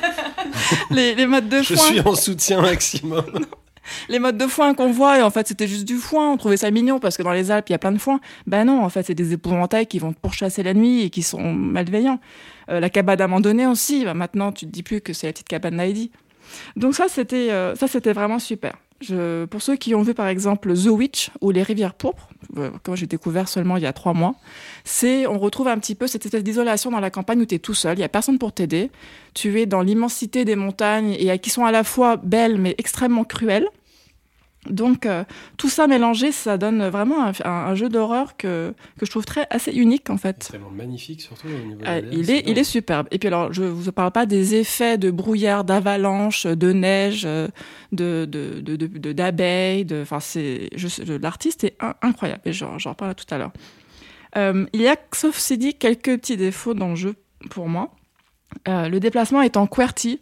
Alors, euh, c'est quand même pour avancer, il faut appuyer, tu vois, en bas, etc. J'ai eu un peu de mal et je vous, je vous conseille de jouer euh, avec une manette à ce jeu. Et également, c'est euh, quelque chose auquel je suis très sensible, ce sont les, les mal des transports. Parce que la caméra est très rapide.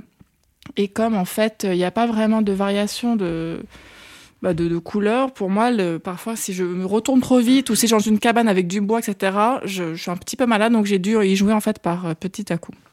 Ça, c'était le. Tu peux pas le régler Parce que généralement, c'est le genre d'option que tu peux, Bah, j'ai peux régler. j'ai cherché en fait à, à- Tu peux dès le début bouger ton curseur pour euh, la luminosité, voir rendre un peu plus clair. Ça gâche un petit peu le- l'ambiance. D'accord. Donc moi j'ai tout laissé sombre comme il avait euh, demandé, mais c'est vrai que parfois j'avais un petit peu mal au ventre, Enfin, mal au cœur. Euh, et aussi, alors c'est un jeu avec euh, des fins multiples. Euh, et le problème en fait donc lié avec ce, ce problème de jouabilité, c'est que j'avais pas trop envie d'y revenir. Non seulement parce que ça me rendait un peu malade, mais aussi parce que c'était tellement un peu glauque et oppressant. Je me dis mais j'ai pas envie de forcément de revivre cette euh, cette expérience un petit peu euh, oppressante pour découvrir le reste. Donc, c'était un petit peu dommage parce que je, du coup, je ne sais pas, je ne pense pas que je, je connaîtrais les autres fins aléatoires du jeu. je je n'y retournerai pas. Bah, non, non, non, mais c'est c'est Chèvre vrai. ou pas chèvre? Mais c'est vrai qu'il y a, il y a tous les, il y a, il y a plein d'éléments que j'aime beaucoup, mais euh, mais c'est vrai que le style de dessin qu'au début je trouvais fantastique euh, m'a énormément oppressé à la fin et euh, ça m'a rendu un peu mal à l'aise. Enfin, ça fonctionnait vraiment à merveille. C'est pour ça que Un peu trop Vlad bien, voulait pas y Un jouer. peu trop bien. Et donc euh, autour du jeu, je j'étais impressionnée surtout en fait sur tout ce qui entoure en fait la sortie de de, de Mondeum parce que l'éditeur euh, WMW Interactive a publié plusieurs behind the scenes. Alors, pour moi, c'est la première fois que je vois autant de de, de production autour de la sortie d'un jeu indé qui est, je rappelle, porté euh, par une personne qui s'appelle Michel Ziegler qui a tout fait lui-même en six ans. C'est vraiment un projet passion. On va, on va dans, sa, dans sa pièce, il a des photos partout sur le mur de, de ses inspirations, des personnages, des lieux. Il a visité la chapelle, la maison. Et donc, toutes ces behind the scenes suivent euh, euh, Michel Ziegler. Ce sont des clips de une à deux minutes. Comment j'ai fait euh, euh, l'architecture de la cabane, pourquoi j'ai pris cette chapelle, pourquoi la Suisse? Et, en fait, ça, ça ajoute tout un univers autour de la sortie du jeu, qui n'est juste plus un jeu, mais en fait toute la vocation en fait de cet homme. Oui, Aurélie. Juste lui, il est suisse ou euh, il a choisi la Suisse Il me semble qu'il est suisse, qu'il est à Lucerne. Oui, Donc est- les interviews, elles sont en français hein Euh, oui, il parle français. D'accord, Il parle français, anglais. euh, et même le jeu aussi, il est, en, il, est, il est traduit dans beaucoup, beaucoup de langues. Euh, donc, euh, j'ai trouvé ça quand même assez fou, tu vois, que, que, que- qu'il y ait autant de, de- de- d'informations. Et donc, il y a une behind the scenes sur l'artiste qui explique en fait euh, qu'il a travaillé avec Photoshop et qu'il faisait ses dessins au crayon. Et après, il faisait une espèce de mapping en 3D de, des éléments qu'il est plié, euh, qu'il est posé sur, euh, à plat. Et qu'en fait, il pouvait calquer avec des points de repère son dessin sur la plat. Et la plat, une fois reposé dans 3D, euh, moulait euh, en 3D justement ses, C'est une ses technique qui est intérieurs. assez proche de The Collage Atlas dont j'avais parlé euh, aussi. D'accord. C'était pas la même technique de, de dessin, mais donc effectivement, c'est pas du cel shading pour le coup, c'est c'est du mapping. D'accord. Et, euh, et donc, il a également un site internet que je suis allée visiter en tant qu'artiste, parce que c'est aussi un artiste. Et euh, ce que j'aimais beaucoup, parce que comme je dessine énormément, il, il expliquait que ce dessin au crayon, c'est pas juste du crayon, qu'il utilise énormément la gomme pour créer de la texture. Et euh, ça, je trouve ça assez euh, intéressant, en fait, comme quand tu, tu fais un trait de crayon et la gomme, en général, tu l'effaces. Maintenant, là, il transforme, en fait, ce trait de crayon en un autre trait de crayon qui a plus de matière, qui est rond, qui est un peu euh, effacé par moment. Et, euh, et donc, il montre ça dans sa vidéo et j'ai trouvé ça vraiment bien. Et donc, euh, en, en plus de- du jeu, je trouve ça très, très intéressant d'aller sur son site euh, d'artiste et de regarder, en fait, tous ses dessins qui, donc, justement, sont, sont très liés à, je trouve, à la psychologie d'un enfant qui est possédé ou autre et qui euh, retranscrit dans les films bah, des, des, des visages un peu déformés, des, des réalités un peu alternatives, beaucoup de, de gribouillages qui sont, en fait, très travaillés. C'est vraiment un- une personne passionnante avec euh, un jeu très que je recommande vraiment. Moi, j'avais une, une petite question pour toi, sur l'histoire. Je suis pas sûre d'avoir compris toute l'histoire. Euh, du coup, on a ce petit cure-dent. Oui. Euh, et son grand-père. Oui. Et il y a un pacte avec le diable. Voilà. Et qui est-ce qui le, Les chèvres, le les chèvres. Alors, euh, je vais. Ça- oui, sans je, je spoiler, pense hein, pas si que ça spoil. spoilé, Voilà, en fait, quand, quand on se balade, c'est il y a beaucoup de retours en arrière de, de la jeunesse du grand-père, parce qu'il y a par exemple des peintures qui nous font voyager. Donc, on passe devant une, une espèce de, peinture et on va rentrer dans la peinture parce que ce qui est bien avec le dessin, c'est que c'est un, médium qui permet beaucoup la transformation de, ce que tu regardes. Tu, vas dans une pièce et le dessin, les coups de dessin vont bouger. Tout d'un coup, hop, ta pièce devient un tunnel et donc tu, avances avec des lumières qui apparaissent. Et il y a beaucoup donc de voyages dans le passé où on, voit des, des anecdotes du grand-père qui dit ah ça c'est la Seconde Guerre mondiale, nous sommes dans les montagnes, on va tous mourir, etc. Et donc c'est à ce moment-là, dans le passé, euh, que tu apprends qu'il a fait, à une époque, un pacte euh, qui aura donc un impact sur euh, les générations futures et les gens euh, aujourd'hui. Et donc c'est pas, c'est parti de ton investigation en fait d'aller voir. Oui. D'accord. Mais du coup, c'est un walking simulator. Alors, il y a certaines critiques qui disent euh, c'est un walking simulator un petit peu, euh, un, un- un petit peu boosté. Et c'est vrai qu'on marche énormément. Alors, c'est beaucoup de, ça, ça, te- ça te pousse à te balader. bon, Il y, a- il y a un peu de véhicules euh, aussi, mais oui, c'est, euh, c'est Il clairement. n'y a pas de gameplay, enfin, il n'y a pas de. Si, il y, a de- y a- y a un peu de combat, il y a un peu Ah, d'interaction avec des puzzles aussi. Tu as un inventaire où tu ramasses des objets qui vont te servir plus tard. C'est extrêmement basique. Et, euh, ça, les monstres euh, ne sont pas du tout menaçants. Euh, Il t'es jamais vraiment en danger en fait euh, par rapport au combat parce que c'est un coup de fourche et puis le truc tombe par terre donc ça ça va. C'est juste que euh, bon, c'est c'est pas vraiment ce, ce, ce que je mettrais en avant en fait dans le- l'expérience. Et, euh, et du coup, tu as joué euh, quand même dans ton expérience de gameuse, Ariane, à pas mal de jeux qui... malaisants ou glauques. Et tu disais que celui-là, tu avais quand même mis particulièrement mal à l'aise. Et c'est celui qui t'a fait, tu penses, le, le plus d'effet? Ou non, c'était vraiment lié au, au dessin euh, et, et à ton mal des transports, le fait que, que tu aies dû Bah, en fait, le, jeu d'horreur, il y a beaucoup de critères pour moi. Par exemple, si c'est le jeu d'horreur, euh, le, le- le truc le plus sordide et glauque, ce c'est pas celui-là. Euh, le truc qui m'a fait le plus peur, genre jumpscare, c'est pas celui-là non plus. En revanche, euh, c'est celui qui m'a, je pense, le plus surprise parce que je m'attendais pas à, à trouver un univers aussi pesant et lugubre dans les montagnes des Alpes. C'est pour ça que je pensais un peu aux rivières pourpres parce que c'était pour moi euh, quand je l'ai vu il y a, euh, même pas il y a deux ans, je l'ai vu l'année dernière, je me suis dit oh là c'est incroyable ce genre de, de film à la Seven dans un univers, enfin dans, un cadre aussi spécial. Euh, moi en général je suis habituée à avoir des cliffhangers, tu vois, dans les, dans les Alpes. Et euh, donc c'est ça, j'ai vraiment aimé ça pour justement le côté un peu original, tu vois, du, du, du set. Et, et la beauté en fait du jeu. Ouais, la beauté joue quoi. beaucoup. Ouais, je- c'est vrai que ça aide énormément. Regardez là comme c'est beau. C'est disponible sur euh, quelle machine? Alors, c'est disponible sur plein de choses. C'est disponible sur PC, Switch, Xbox One et PS4. C'est environ 8 à 10 heures de jeu. C'est sorti le 16 mars et ça vaut à peu près 16 euros. C'est sur Switch? Et oui, monsieur. Intéressant. Ne me regarde pas. Je ne te la rendrai jamais. Eh ben, merci beaucoup, euh, Ariane. Et puis, je vais préciser que j'ai regardé une vidéo du jeu qui s'appelait Moondown, bien plus qu'un jeu suisse. Et j'ai trouvé que ça ferait un super slogan pour le jeu. Voilà. C'est vrai. Euh, avant de poursuivre avec nos chroniques, je vais laisser la parole à François pour un point VR. J'avais mis un petit point VR dans l'intro, mais je crois que ce n'est pas du tout le cas. C'est un gros point d'accélérer, sinon on va perdre Vladimir en route. Et Simon.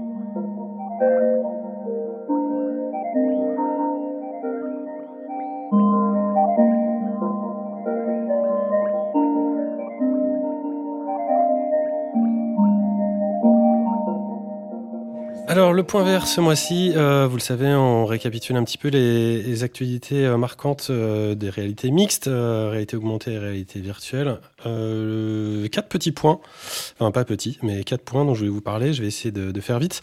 Le premier, c'est euh, Ghost Pacer AR.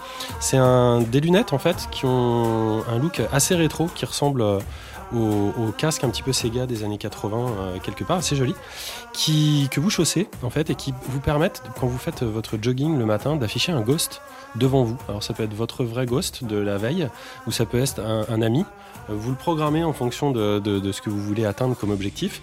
Et lui, avec les pas que vous faites, il sait reconnaître si vous avancez ou si vous allez trop vite ou trop lentement. Et c'est un partenaire complètement virtuel qui s'affiche en temps réel sur la chaussée. euh, et pour pas, alors c'est pas pour courir tout seul parce que je pense qu'il ri- il rigolera pas beaucoup à vos blagues si vous lui en faites.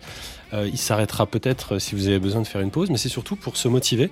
Et puis on a tous ici, je suppose, joué à des jeux de course ou des trucs comme ça euh, avec des ghosts euh, et ça, mar- ça marche très très bien. Bah là maintenant, c'est carrément dans la rue, euh, dans, les lunettes. Alors je me suis dit, bah, c'est un peu le futur, ce truc-là, ça existe euh, pas encore.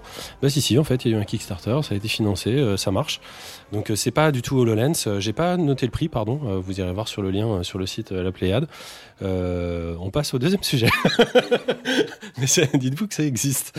Le deuxième sujet, bah, ça va avec notre déjeuner Pizza Hut. A créé des boîtes à pizza pour jouer à Pac-Man en réalité augmentée. Parce qu'il faut des choses importantes comme ça dans la vie.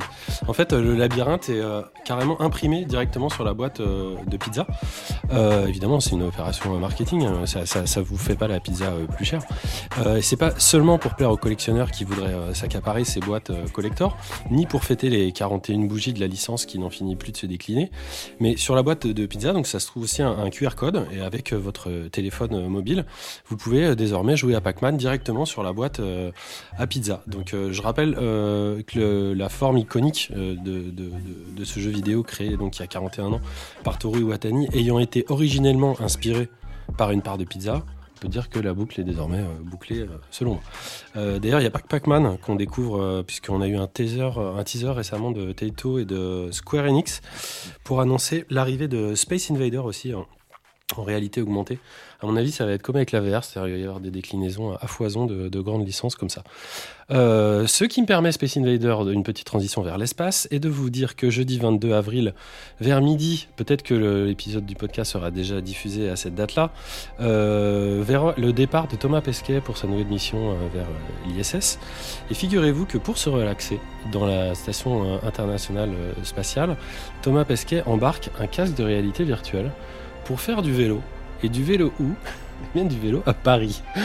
Je savais pas que C'est c'était je savais pas que c'était relaxant de faire du vélo à Paris. Eh bien si, parce que figurez-vous que c'est donc une expérience euh, qui s'appelle, euh, je l'ai noté, euh, je la retrouvais tout à l'heure, Fit Immersion, qui est une expérience donc française et qui euh, permet de faire du vélo euh, dans des réalités euh, virtuelles, dans un masque de réalité virtuelle, de- des vidéos à 360 degrés. Il y a plusieurs parcours. euh, il y a, euh, dont à Paris en l'occurrence, il y a euh, la Tour Eiffel, le Trocadéro, les bords de Seine, mais aussi le col de, le col de, de Gineste qui est près de Marseille, ainsi que Saint-Pétersbourg en, en- en Russie. Alors il paraît que les, les, les passages, les passants pardon, s'écartent différemment, parce que comme ça a été filmé à partir d'un d'un cycliste, évidemment il n'y a pas de, je pense qu'il n'y a pas trop de pollution et il n'y a pas trop d'embouteillage. Et donc en tout cas il va, il va faire ça. Moi je vous avais parlé du Virzoom, je ne sais pas si vous vous rappelez dans l'épisode 10, avec lequel on pouvait déjà euh, chevaucher des licornes à partir de votre vélo d'appartement. Mais là, euh, avec, euh, avec Fit Immersion, on peut carrément faire du vélo sur la Lune.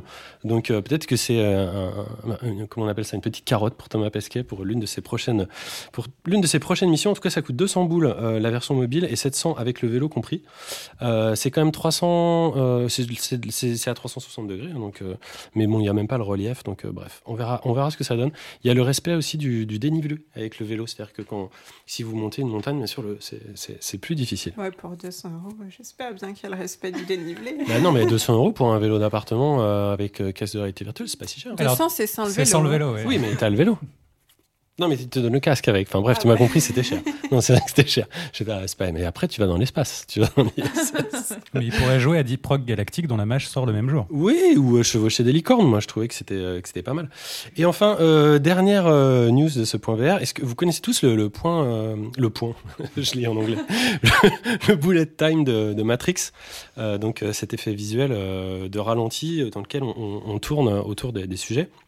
Ce que vous saviez peut-être pas, c'est que cet effet a été inventé euh, par un Français qui s'appelle Emmanuel Carlier, qui est photographe et réalisateur, qui a créé cet effet au début des années 90 pour certaines pièces plastiques euh, qui- qu'il faisait euh, et qui a été inspiré par une photographie euh, de Dali. Et donc le système, je le rappelle, c'est 120 caméras qui, qui, qui recréent un travelling photo autour d'un sujet. Et puis après, il y a eu d'autres réalisateurs comme Gondry ou d'autres qui ont continué à perfectionner cet effet. Et notamment, on est passé d'appareils photo à des, à des, à des caméras. Et puis, euh, et puis récemment, en fait, on a commencé à appliquer cet effet avec des caméras qui sont capables euh, de, retranscrire la profondeur de champ. Et en fait, ça, change euh, un petit peu tout. Et on retrace exactement le même parcours de la photo à la vidéo, mais cette fois avec la profondeur de champ. Donc, par exemple, il y avait déjà eu en 2018 une démo qui est toujours disponible sur, sur Steam et qui permet d'investiguer une photographie, mais en se déplaçant en profondeur dans la photographie. C'est-à-dire que vous mettez le de, masque de réalité virtuelle et vous pouvez vous promener à l'intérieur d'une photo. Ce qui est assez particulier, parce que ça pourrait donner la retranscription d'un décor euh, en 3D, hein, de VR traditionnel, parce que là on est sur de- du photoréalisme et de la photographie. Et euh, il y avait eu quelque chose que j'avais testé aussi avec le PSVR qui s'appelle le Joshua Bell euh, Experience, qui était un bout d'un concert et qui était pareil, où on pouvait se déplacer dans le concert qui était filmé. Alors, on, a un peu d'espace, on pouvait se balader un tout petit peu en dehors du champ et tout ça, mais euh, là, euh, PlayStation avait, avait, truqué cette expérience, c'est-à-dire que tout ce qui était occlusion, c'est-à-dire quand vous avez un objet qui passe devant un autre objet et qui le masque, avait été recréé en 3D. Cette fois-ci, euh, Google travaille sur un système qui s'appelle le Camera Lightfield et dont ils ont donné donc cette, cette démo il y a deux ans qui s'appelait Welcome to Lightfields et ils ont fourni une nouvelle démonstration et maintenant ça marche avec de la vidéo en temps réel. Donc ce dont je vous parle, c'est d'être capable de regarder dans un masque de réalité virtuelle de la vidéo et d'être capable de se déplacer dans la vidéo directement. Pas seulement avec euh, donc ce qu'on appelle les DOF, euh, je ne vais pas rentrer dans le détail, mais pas seulement d'un point de vue euh, centré, comme on pourrait le faire dans une vidéo à 360 degrés. Mais non, là, vous avez une voiture et vous pouvez vous déplacer à côté de la voiture pendant que la voiture roule. Vous voyez un mec faire de la métallurgie, vous pouvez vous déplacer à côté du mec qui fait de la métallurgie. C'est complètement dingue. C'est très clairement l'avenir de la, réalité virtuelle, en tout cas d'une certaine partie. C'est fait avec un outil qui est, qui est demi-sphérique, donc on n'a pas encore une, représentation à 360 degrés.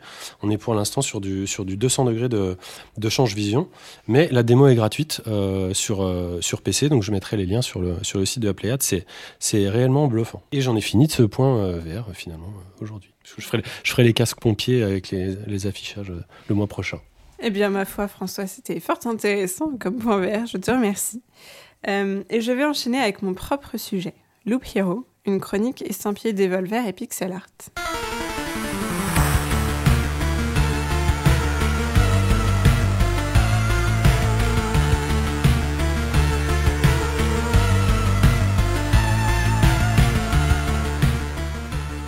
Nous sommes dans un endroit sans temps, sans espace et sans souvenir. À répéter les mêmes actions coincées dans une boucle sans fin. Nous sommes, nous sommes, attention, suspense digne du père Fouras, nous sommes en plein confinement, oui, mais aussi dans Loop Hero, qui est le dernier né de Devolver Digital et surtout du studio Four Quarters, euh, c'est le jeu dont je voulais vous parler aujourd'hui, la petite pépite qui a réussi à me faire trouver du bon dans l'inaction et la répétition, c'est vous dire le défi que ça représentait après plus d'un an de confinement. Le jeu s'ouvre sur les mots exacts que j'ai cités en introduction, dans un endroit sans temps, sans espace, sans souvenir. Le joueur se retrouve catapulté dans la peau d'un héros amnésique, au beau milieu d'un monde englouti dans le néant. C'est chouette, hein? Cependant, du néant émerge un petit feu de camp, puis un chemin parsemé de quelques monstres. Et au bout de quelques heures de marche, tiens donc, on retrouve son feu de camp. Aurions-nous tourné en boucle? Mais tout à fait, car c'est là le principe même de Loop Hero. Tourner en boucle encore et encore. Voilà, c'était sympa comme chronique. Euh, mais bien sûr, ce n'est pas tout, vous vous en doutez bien. Tout le fun de Loop Hero, c'est de pimper votre boucle. Le titre Pimp My Loop aurait d'ailleurs fort bien convenu également. Euh, votre boucle de base ne vous offre que les possibilités citées plus haut un feu de camp qui régénère quelques points de vie et un chemin qui génère de temps en temps des monstres basiques, verts et spongieux, appelés gluants. Mais en tuant les dix gluants, vous obtiendrez peu à peu des cartes à placer sur et autour de votre boucle, qui vont générer des forêts, des villages, des donjons, et tous les inconvénients et les avantages qui y sont liés. De nouveaux ennemis bien sûr, mais aussi des ressources, de l'équipement ou des gains de points de vie. Chaque boucle effectuée augmente donc en difficulté, mais vous offre aussi de plus grandes récompenses. Et est-ce que tout ça se termine un jour, me direz-vous? Eh bien, quand vos points de vie commencent à battre de l'aile dangereusement, trois choix s'offrent à vous. Vous pouvez à chaque passage au feu de camp vous replier sans dommage et mettre fin à la boucle en cours, choisir de vous replier ailleurs pendant la boucle mais perdre quelques précieuses ressources, ou mourir et perdre beaucoup de précieuses ressources, qui n'est en général pas un choix mais du coup plutôt une fatalité. Et quand on termine euh, une boucle d'une de ces trois façons, que se passe-t-il? Est-ce qu'on enchaîne directement avec la prochaine? Eh bien non vous vous retrouvez entre deux boucles dans un petit camp de survivants, qui sont amnésiques eux aussi, et que vous allez peu à peu aider à s'organiser et s'équiper grâce aux ressources que vous aurez glanées en chemin. Car vous êtes apparemment le seul à pouvoir faire ainsi surgir du néant quelques fragments de monde tangible. Vos congénères en sont incapables et végètent au sein du camp. Pourquoi êtes-vous le seul détenteur du pouvoir de la boucle? Et quel est votre lien avec la liche, la néfaste entité à l'origine du néant? Des éléments de réponse vous seront distillés au fur et à mesure de votre progression. Dans ce camp de vous pouvez échanger avec d'autres personnages dans des dialogues un peu verbeux et ineptes qui ne sont pas le fort du jeu, et construire quelques outils et bâtiments qui vous aideront à démarrer chaque nouvelle boucle un peu mieux équipée. C'est également là que vous pourrez gérer les cartes qui vous seront ensuite distribuées en cours de boucle. C'est le côté un peu deck building du jeu, spécial dédicace à Simon, qui est notre spécialiste du genre. Euh, ensuite, c'est reparti pour un tour, vous lancez une nouvelle expédition, vous voilà de retour dans une boucle toute vide, à la forme légèrement différente, que vous allez de nouveau devoir personnaliser à l'aide de vos cartes. Une grande partie de la stratégie du jeu réside dans l'agencement de ces cartes, qu'on pourrait d'ailleurs plutôt appeler tuiles, puisqu'elles viennent se poser directement sur la map. En posant une prairie près d'une montagne, vous vous rendez compte que vous faites fleurir la prairie. En posant un manoir de vampires près d'une tuile qui génère d'autres monstres, vous vous rendez compte que ces derniers gagnent d'étranges capacités. Ces combinaisons ne vous sont pas indiquées dans le jeu, c'est vraiment à vous de les découvrir au fil de vos expérimentations. D'ailleurs, je précise que le, tuto du jeu est hyper sommaire, on vous dit voilà, c'est une boucle, là, le camp, ça vous donne de la vie, bonsoir, débrouillez-vous. Ce qui est pas mal parce que ça vous permet vraiment d'expérimenter, de, créer, de découvrir par vous-même et c'est l'action principale du jeu en fait, de déterminer ces combinaisons de cartes. Car vous vous rendrez compte qu'à part ça, la machine roule pratiquement toute seule. Votre héros marche en continu, sauf quand vous mettez le jeu en pause pour poser vos cartes et réfléchir un peu à la suite du programme, et les combats sont automatiques et se déroulent en fonction des statistiques et des pouvoirs de chacun. Vous n'avez pas la main dessus, ce qui fait que vous pouvez très bien laisser tourner votre personnage pendant un petit moment en gardant juste un œil sur votre barre de vie et sur les nouvelles cartes à disposition. Est-ce que vous voyez où je veux en venir? Complètement. Eh bien, tout ça fait de Loupiro le jeu parfait à garder en arrière-plan pendant votre journée de télétravail, un peu à la manière d'un cookie clicker, avec davantage d'interactivité tout de même. Une petite matrice Excel, une petite boucle. Un petit mail, une petite boucle. Une petite retouche Photoshop, une petite boucle. À la routine du quotidien s'ajoute donc celle de votre héros en 3 pixels, et à la fin de la journée, vous n'avez pas seulement gagné votre salaire de misère, vous avez aussi de quoi vous construire une ferme ou une hutte en terre dans l'Opiro. Quelle optimisation incroyable de votre temps à cela s'ajoute le charme vintage de ce jeu, qui fleure bon les années 90 Ah ouais, avec de gros pixels dodus comme on les aime, et une bande-son rétro bien comme il faut. Vous avez pu entendre quelques extraits d'ailleurs de cette magnifique bande-son tout au long de cette chronique.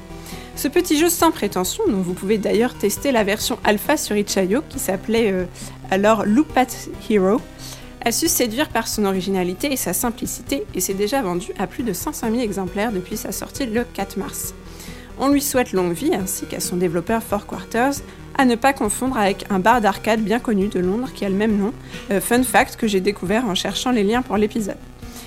On arrive donc à la fin de cette chronique et je vous précise juste que Lopiro est disponible sur PC et Mac pour le prix tout à fait honnête de 14,99€, que c'est super et faites juste attention car la boucle a un fort pouvoir d'adduction. Allez, 1, 2, 3, loupé. Ariane. Alors j'ai une question. Enfin, c'est plutôt pas une question, c'est plutôt une remarque. Est-ce que euh, le fait que tu aimes l'Opiro est un rapport avec le fait que tu adores faire des recettes dans euh, le MMO dont tu parlais, qui était Guild Wars. Guild Wars de- En fait, de mélanger. En fait, quand tu, quand tu parlais du jeu, je, je- je t'ai vu prendre les éléments de recettes que tu as adorés, mélanger en disant qu'est-ce que ça va donner? Si je mets ça là, etc.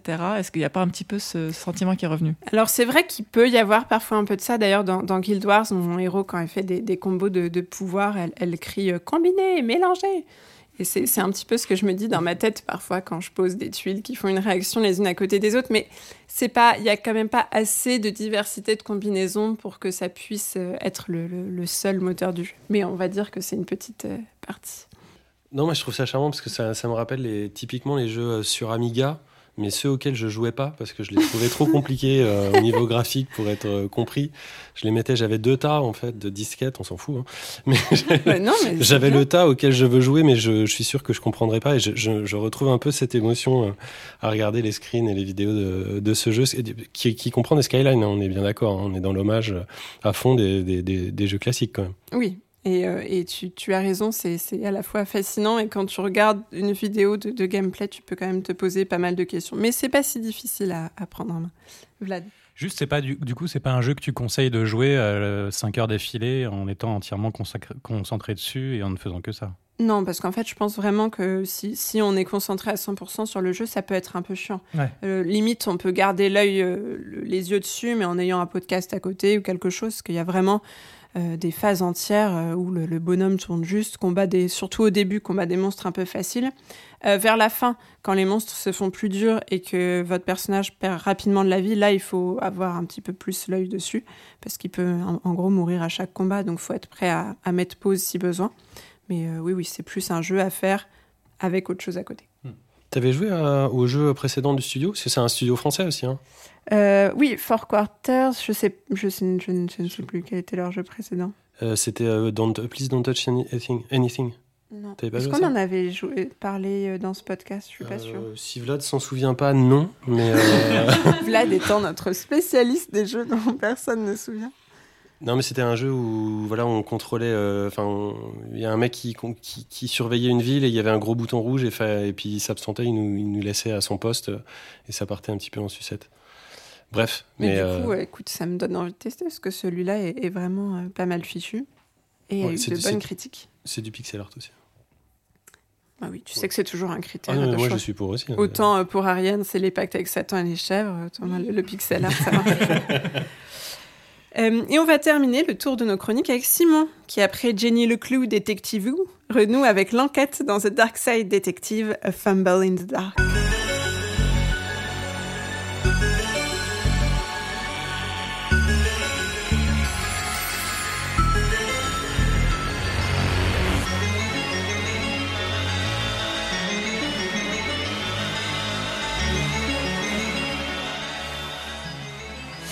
Bienvenue dans Twin, Lake City, petite ville des États-Unis, tout ce qu'il y a de plus normal, avec ses 70 000 habitants et qui ont une vie plutôt paisible dans un cadre plutôt agréable.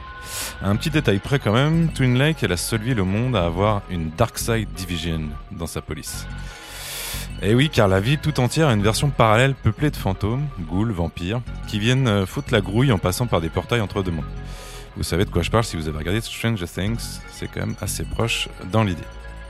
Vous incarnez le, dé- incarnez le détective McQueen, accompagné de son acolyte Dudley, dans des enquêtes paranormales qui vous demanderont d'élucider de nombreux mystères pour établir l'ordre entre les forces du bien et du mal, le mal pouvant d'ailleurs se trouver autant dans notre monde que dans celui euh, euh, euh, du mal, c'est-à-dire l'autre, le Dark Side. Euh, Dark Side Detective est un jeu de pointer-cliquer, comme on dit en français, dont le premier épisode est sorti en 2017 et qui a connu un succès grâce à un univers vraiment extrêmement cohérent et profond, peuplé de, personnages complètement attachants avec qui on discutait librement dans des, euh, comme dans les productions de LucasArts euh, ou Lucasfilm Games, pour être plus précis, dans les années 90. Sa suite, donc euh, Dark Side Detective A Fumble in the Dark, comme euh, le dit si bien Béné. Ouh, je me suis perdu.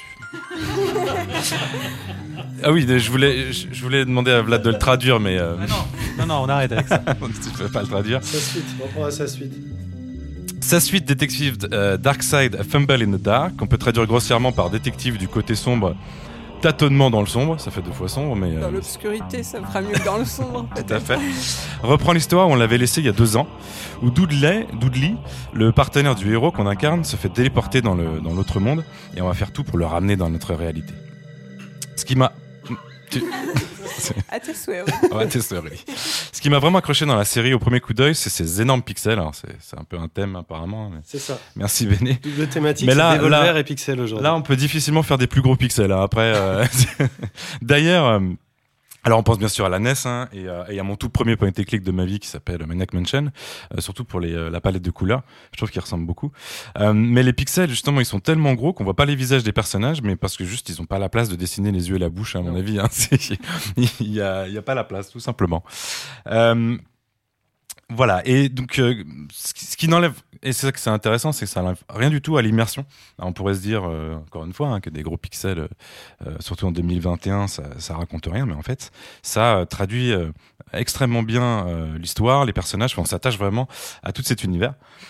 Car tout est extrêmement bien écrit, chaque rencontre avec ses, po- ses possibilités de dialogue offre des moments extrêmement croustillants et horrifiques. On est encore dans l'horreur, évidemment, parce que le Dark Side, il y a des monstres. Et c'est extrêmement référencé à la pop, culture en, général, évidemment. On retrouve euh, ça beaucoup dans Pointé Cliqué. Mais euh, ce qui vraiment m'a m'a passionné, c'est les énigmes, parce que c'est vraiment le cœur du jeu, hein, c'est le gameplay, qui demande, comme le veut la traduction, euh, d'assembler des objets et de les faire interagir avec l'environnement. Ça, c'est plutôt classique. Mais ils sont toujours liés au scénario. C'est-à-dire qu'on et ils font vraiment mouche quand on quand on a un nouvel élément euh, qu'on arrive à assembler, il fait forcément avancer le scénario et l'intrigue. Et ça, c'est plutôt bien fait parce que euh, c'est pas. J'ai quand même des souvenirs de Lucasfilm Games où ils faisaient un peu n'importe quoi avec leurs énigmes, mais des fois, ça avait aucun rapport avec le, avec le schmilblick.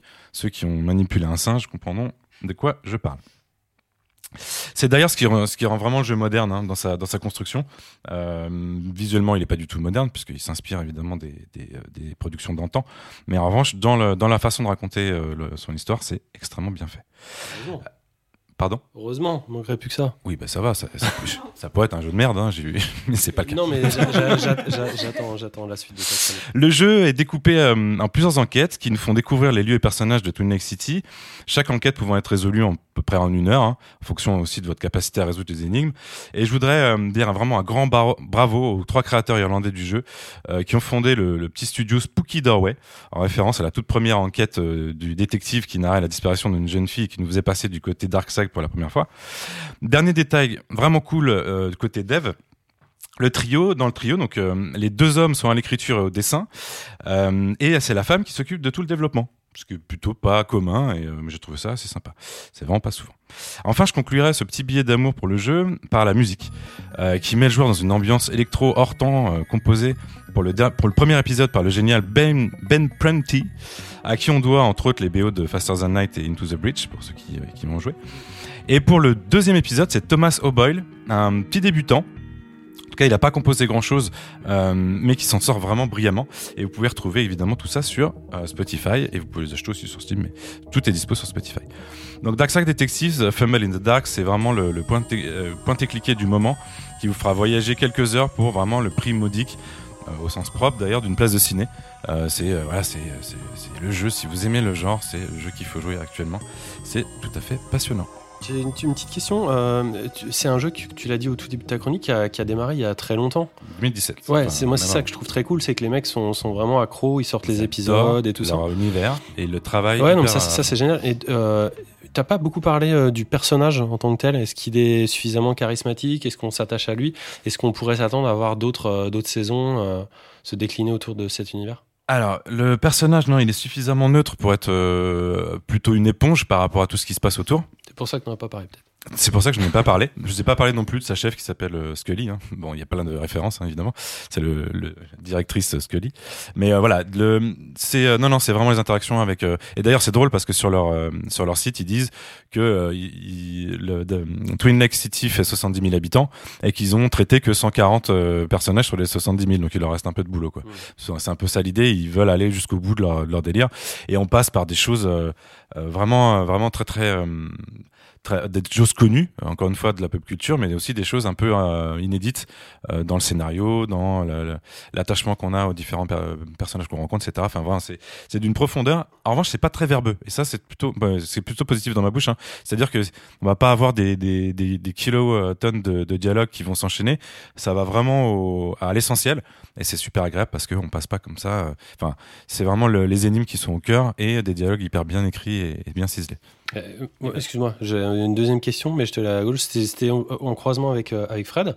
Euh, pour revenir avec Mother Bliss, du coup, toi, t'es es amateur de ce genre de traitement graphique 2D C'est quelque chose que tu regardes un petit peu Ou, ou toi, quand c'était produit pour le cartel, vous étiez plutôt plongé dans vos souvenirs et dans votre projet tel qu'il était? Ou vous avez regardé un petit peu ce qui existait dans le genre avant? Alors pour le pixel art, en fait, c'était déjà Alex n'avait jamais fait pixel art. Donc c'était la toute première fois, donc il n'est pas arrivé en disant je veux faire du pixel art. On s'est plutôt dit euh, dans les codes graphiques qui pourraient être adéquats euh, par rapport au beat'em all euh, type rétro, euh, bah, le pixel art pourrait très bien s'y prêter. Et ensuite, le traitement graphique pixel art qu'on avait essayé de faire, c'était un, pixel art qui utilisait beaucoup de textures photos. il y a beaucoup de, enfin, il a retravaillé des, prenait des textures et dessinait dessus, par exemple. Et le, là, on est sur quelque chose d'assez géométrique, j'ai envie de dire. C'est-à-dire que il peut y avoir des pixel art très canevas, très carrés, etc. Et euh, justement, nous, on avait choisi quelque chose d'assez cassé, d'un peu déstructuré, pour essayer d'avoir euh, le côté abîmé. euh. Donc, en fait, voilà, évidemment, moi, j'ai toujours aimé le pixel art. L'idée, c'était de pouvoir interpréter le pixel art un peu d'autre manière, d'une manière un peu néo. Il y a un élément aussi qui avait bien, bien plu aux joueurs, c'était l'utilisation du blur sur le pixel art. Donc le blur qui permettait de flouter, notamment pour les impacts de coups, donner une sensation de vitesse.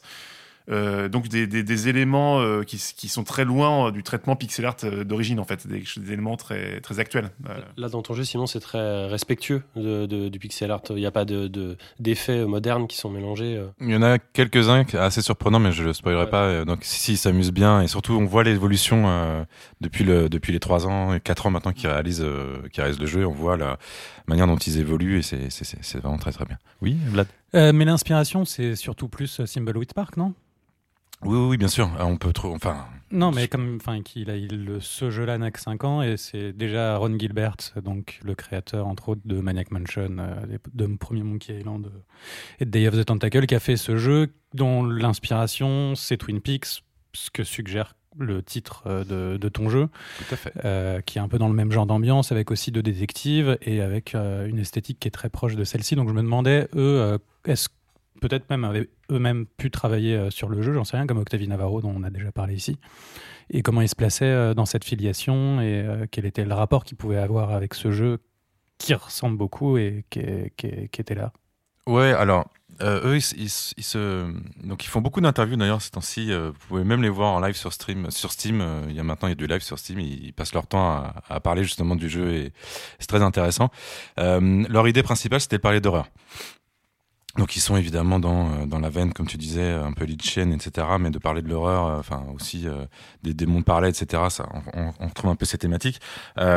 et ensuite, ils ont construit, ils, ont, ils sont inspirés de plein de choses. Euh, comme tu disais, hein, de, euh, en effet de, de film Halloween Park, mais, mais de, comme vraiment beaucoup de culture pop euh, en général, pour avec à chaque fois l'idée de, de, de, parler d'horreur. Et c'est et ensuite c'est comme une vraiment une, une, une sorte de thèse sur l'horreur racontée dans, dans, ce, dans ce contexte. Et du coup, un peu comme les Midnight Scenes de oui, d'Octavie Navarro, ouais. mais en beaucoup plus poussé que ce que, que ce que lui a fait. quoi. C'est ça. Okay. Pardon. je pensais, je pensais qu'il y aurait d'autres questions.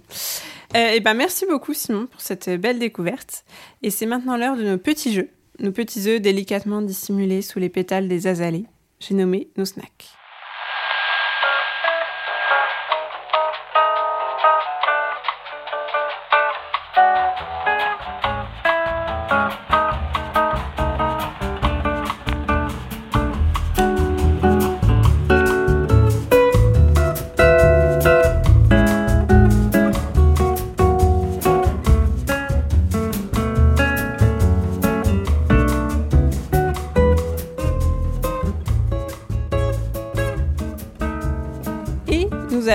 Ce tour des snacks par le snack d'Aurélie. Yes.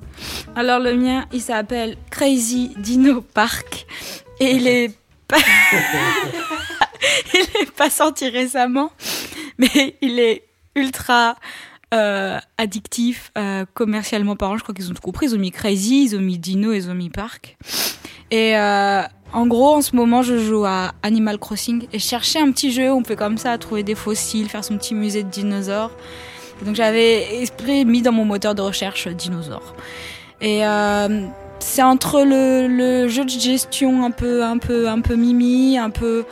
C'est le jeu qu'on fait dans le train quand on attend euh, la prochaine station. C'est le, jeu qu'on allume quand on a envie d'avoir un petit moment fun, plein de couleurs.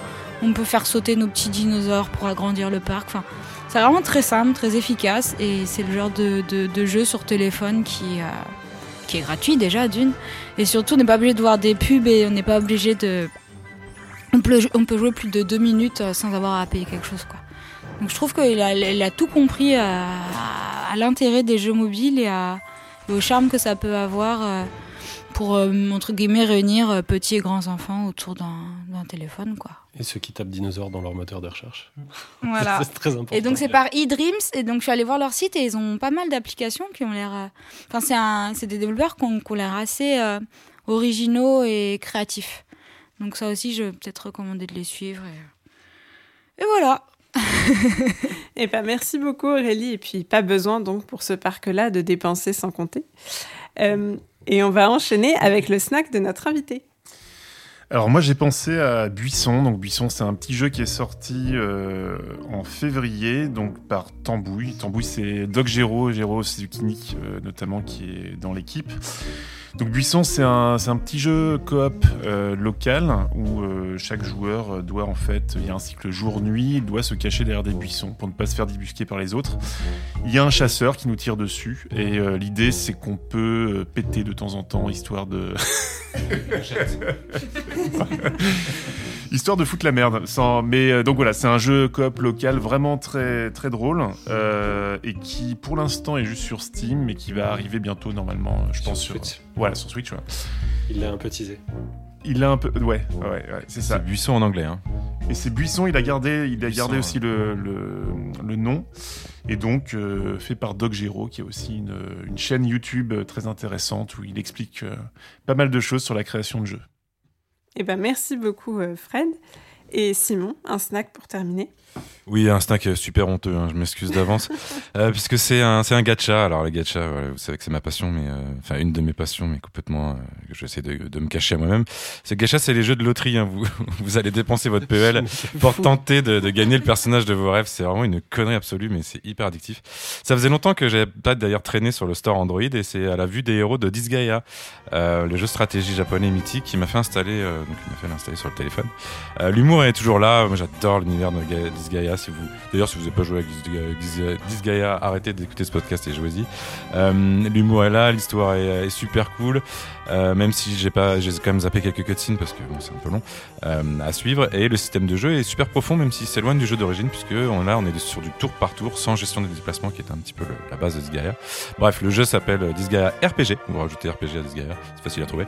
Et encore une fois, j'ai honte et j'aime ça. Eh ben, merci Simon pour ce snack de la honte. Et il est l'heure de passer au dernier segment de cette émission, à savoir les quartiers libres, nos chouettes recos hors jeux vidéo.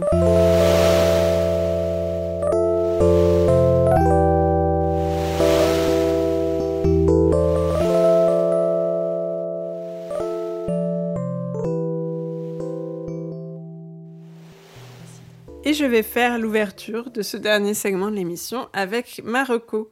Euh, J'hésitais pour ce quartier libre à vous parler série avec mes récents coups de cœur Le Serpent sur Netflix ou WandaVision sur Disney+, mais Simon a menacé de mettre fin à ces jours si je mettais en avant du Marvel.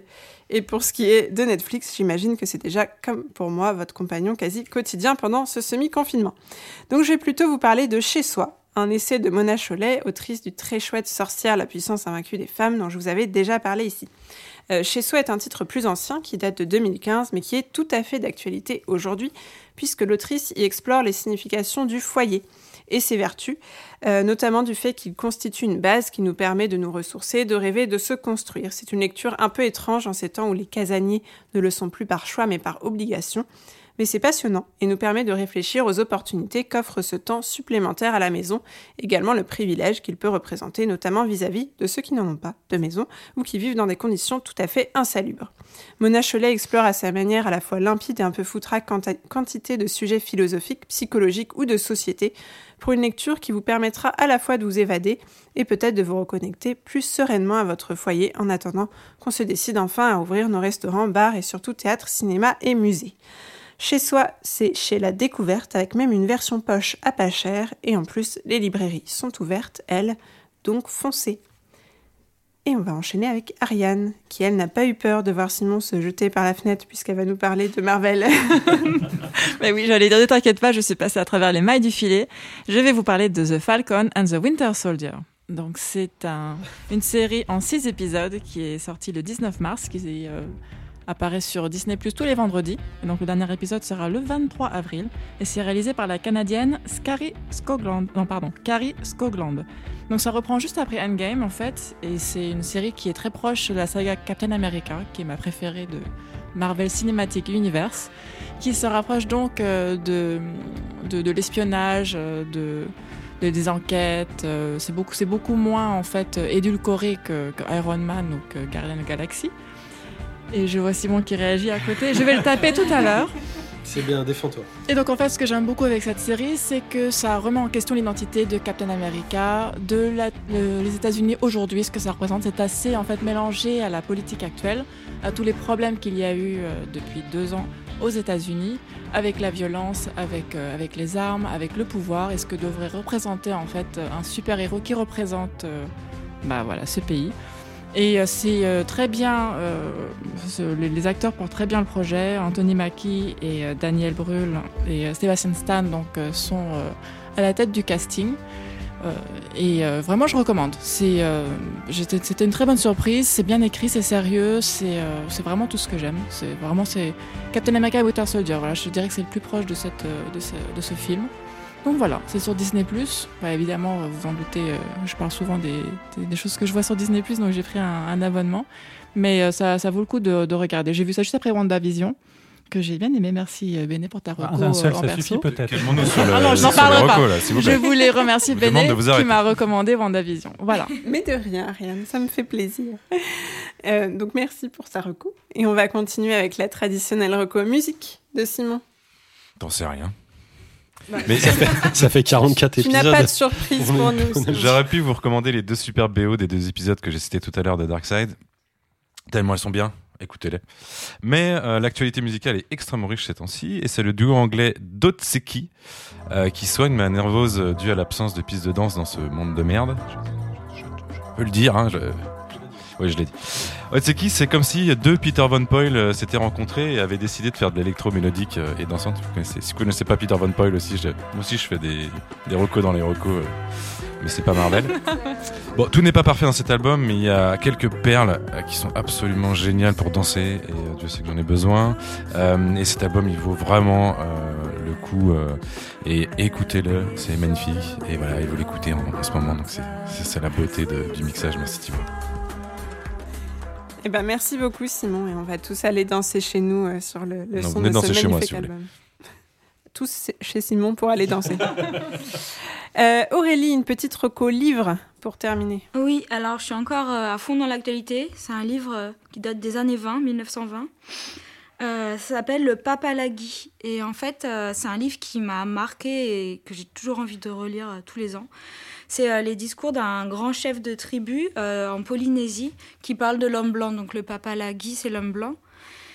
Et je lis un petit extrait pour que vous voyez un peu comment fonctionne son discours. Euh, le papalagui étouffe son corps avec des peaux lourdes et serrées qui le privent de soleil. Le papalagui vit dans des coffres de pierre empilés, séparés par des fentes bruyantes et grises. Le papalagui est obsédé par le métal rond et le papier lourd qui régissent toute sa vie. Le papalagui a inventé un objet qui compte le temps. Depuis, il court sans cesse derrière. Le papalagui a développé bien d'autres maladies et comportements absurdes. Alors, le sage Touyavi, qui vit dans les îles Samoa, aimerait bien que son peuple ne devienne pas comme le Papalagi, de curieux hommes blancs qui vivent en Europe.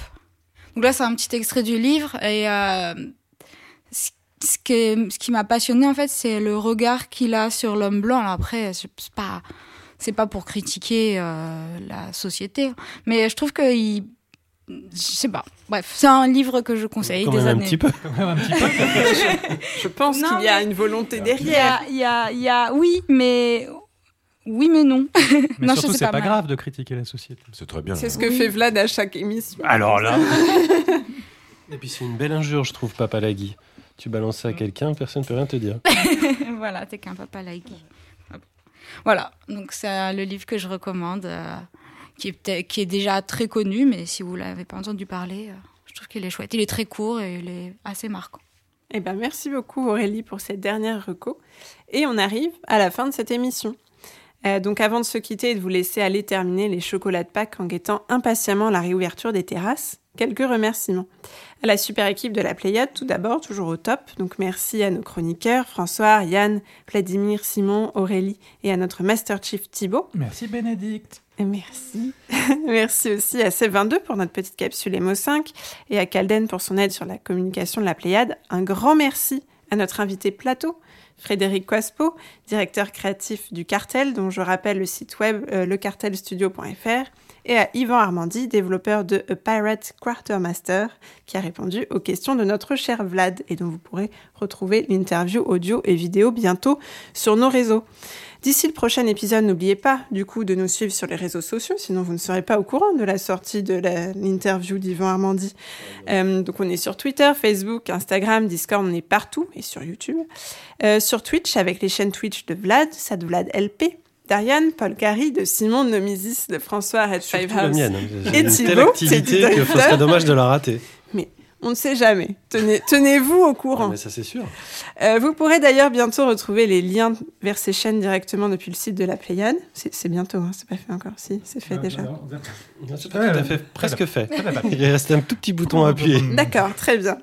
Ainsi que le lien vers le dernier podcast en date directement sur la page d'accueil et tous les liens et trailers de chaque épisode en cliquant sur la fiche correspondante. C'est un, Ça, un c'est- tuto de l'utilisation Ouais, du site.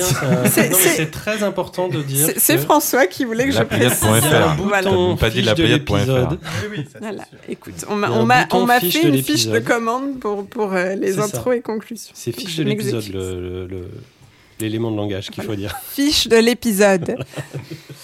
Euh, si vous aimez nous entendre déblatérer chaque mois, laissez-nous de scintillantes petites étoiles sur votre appli de podcast favorite. 5, hein, pas moins. Euh, ça nous fera très plaisir, mais pas seulement, ça nous permettra de briller au firmament des top podcasts et de recruter d'autres auditeurs dans notre univers en perpétuelle expansion. Merci enfin à vous, chers auditeurs, et on se quitte sur Papyramide de Ramp, suggéré par notre invité. Euh, à bientôt dans vos oreilles et dans nos cœurs. C'était bien ça, hein je me suis pas trompée, super. Et on dit pas au revoir D'habitude, on dit au revoir. Ah oui, c'est vrai. Allez, on dit au revoir. 1, 2, 3. Au revoir Il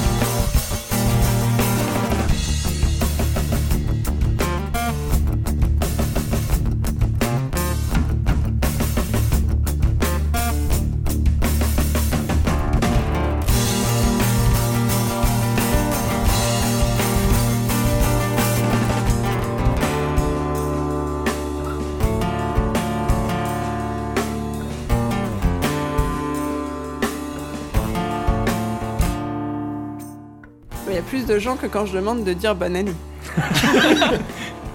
Oh, la musique. Je pense que tu devrais ouvrir ta chronique comme ça. C'est notre doyen. Ouais. L'ancien, comme on l'appelle. C'est la musique, ça me met trop bien. Plus fort, plus fort, plus fort le son, faut que je me mette dans l'ambiance. Et par contre, si dislike, qui a mis des dislikes? Moi j'ai dû mettre un dislike. Donc, Je pense que l'in- l'info a dû passer. Tu m'as entendu, Thibaut? Tu m'as pas entendu? Non. J'ai demandé à stop.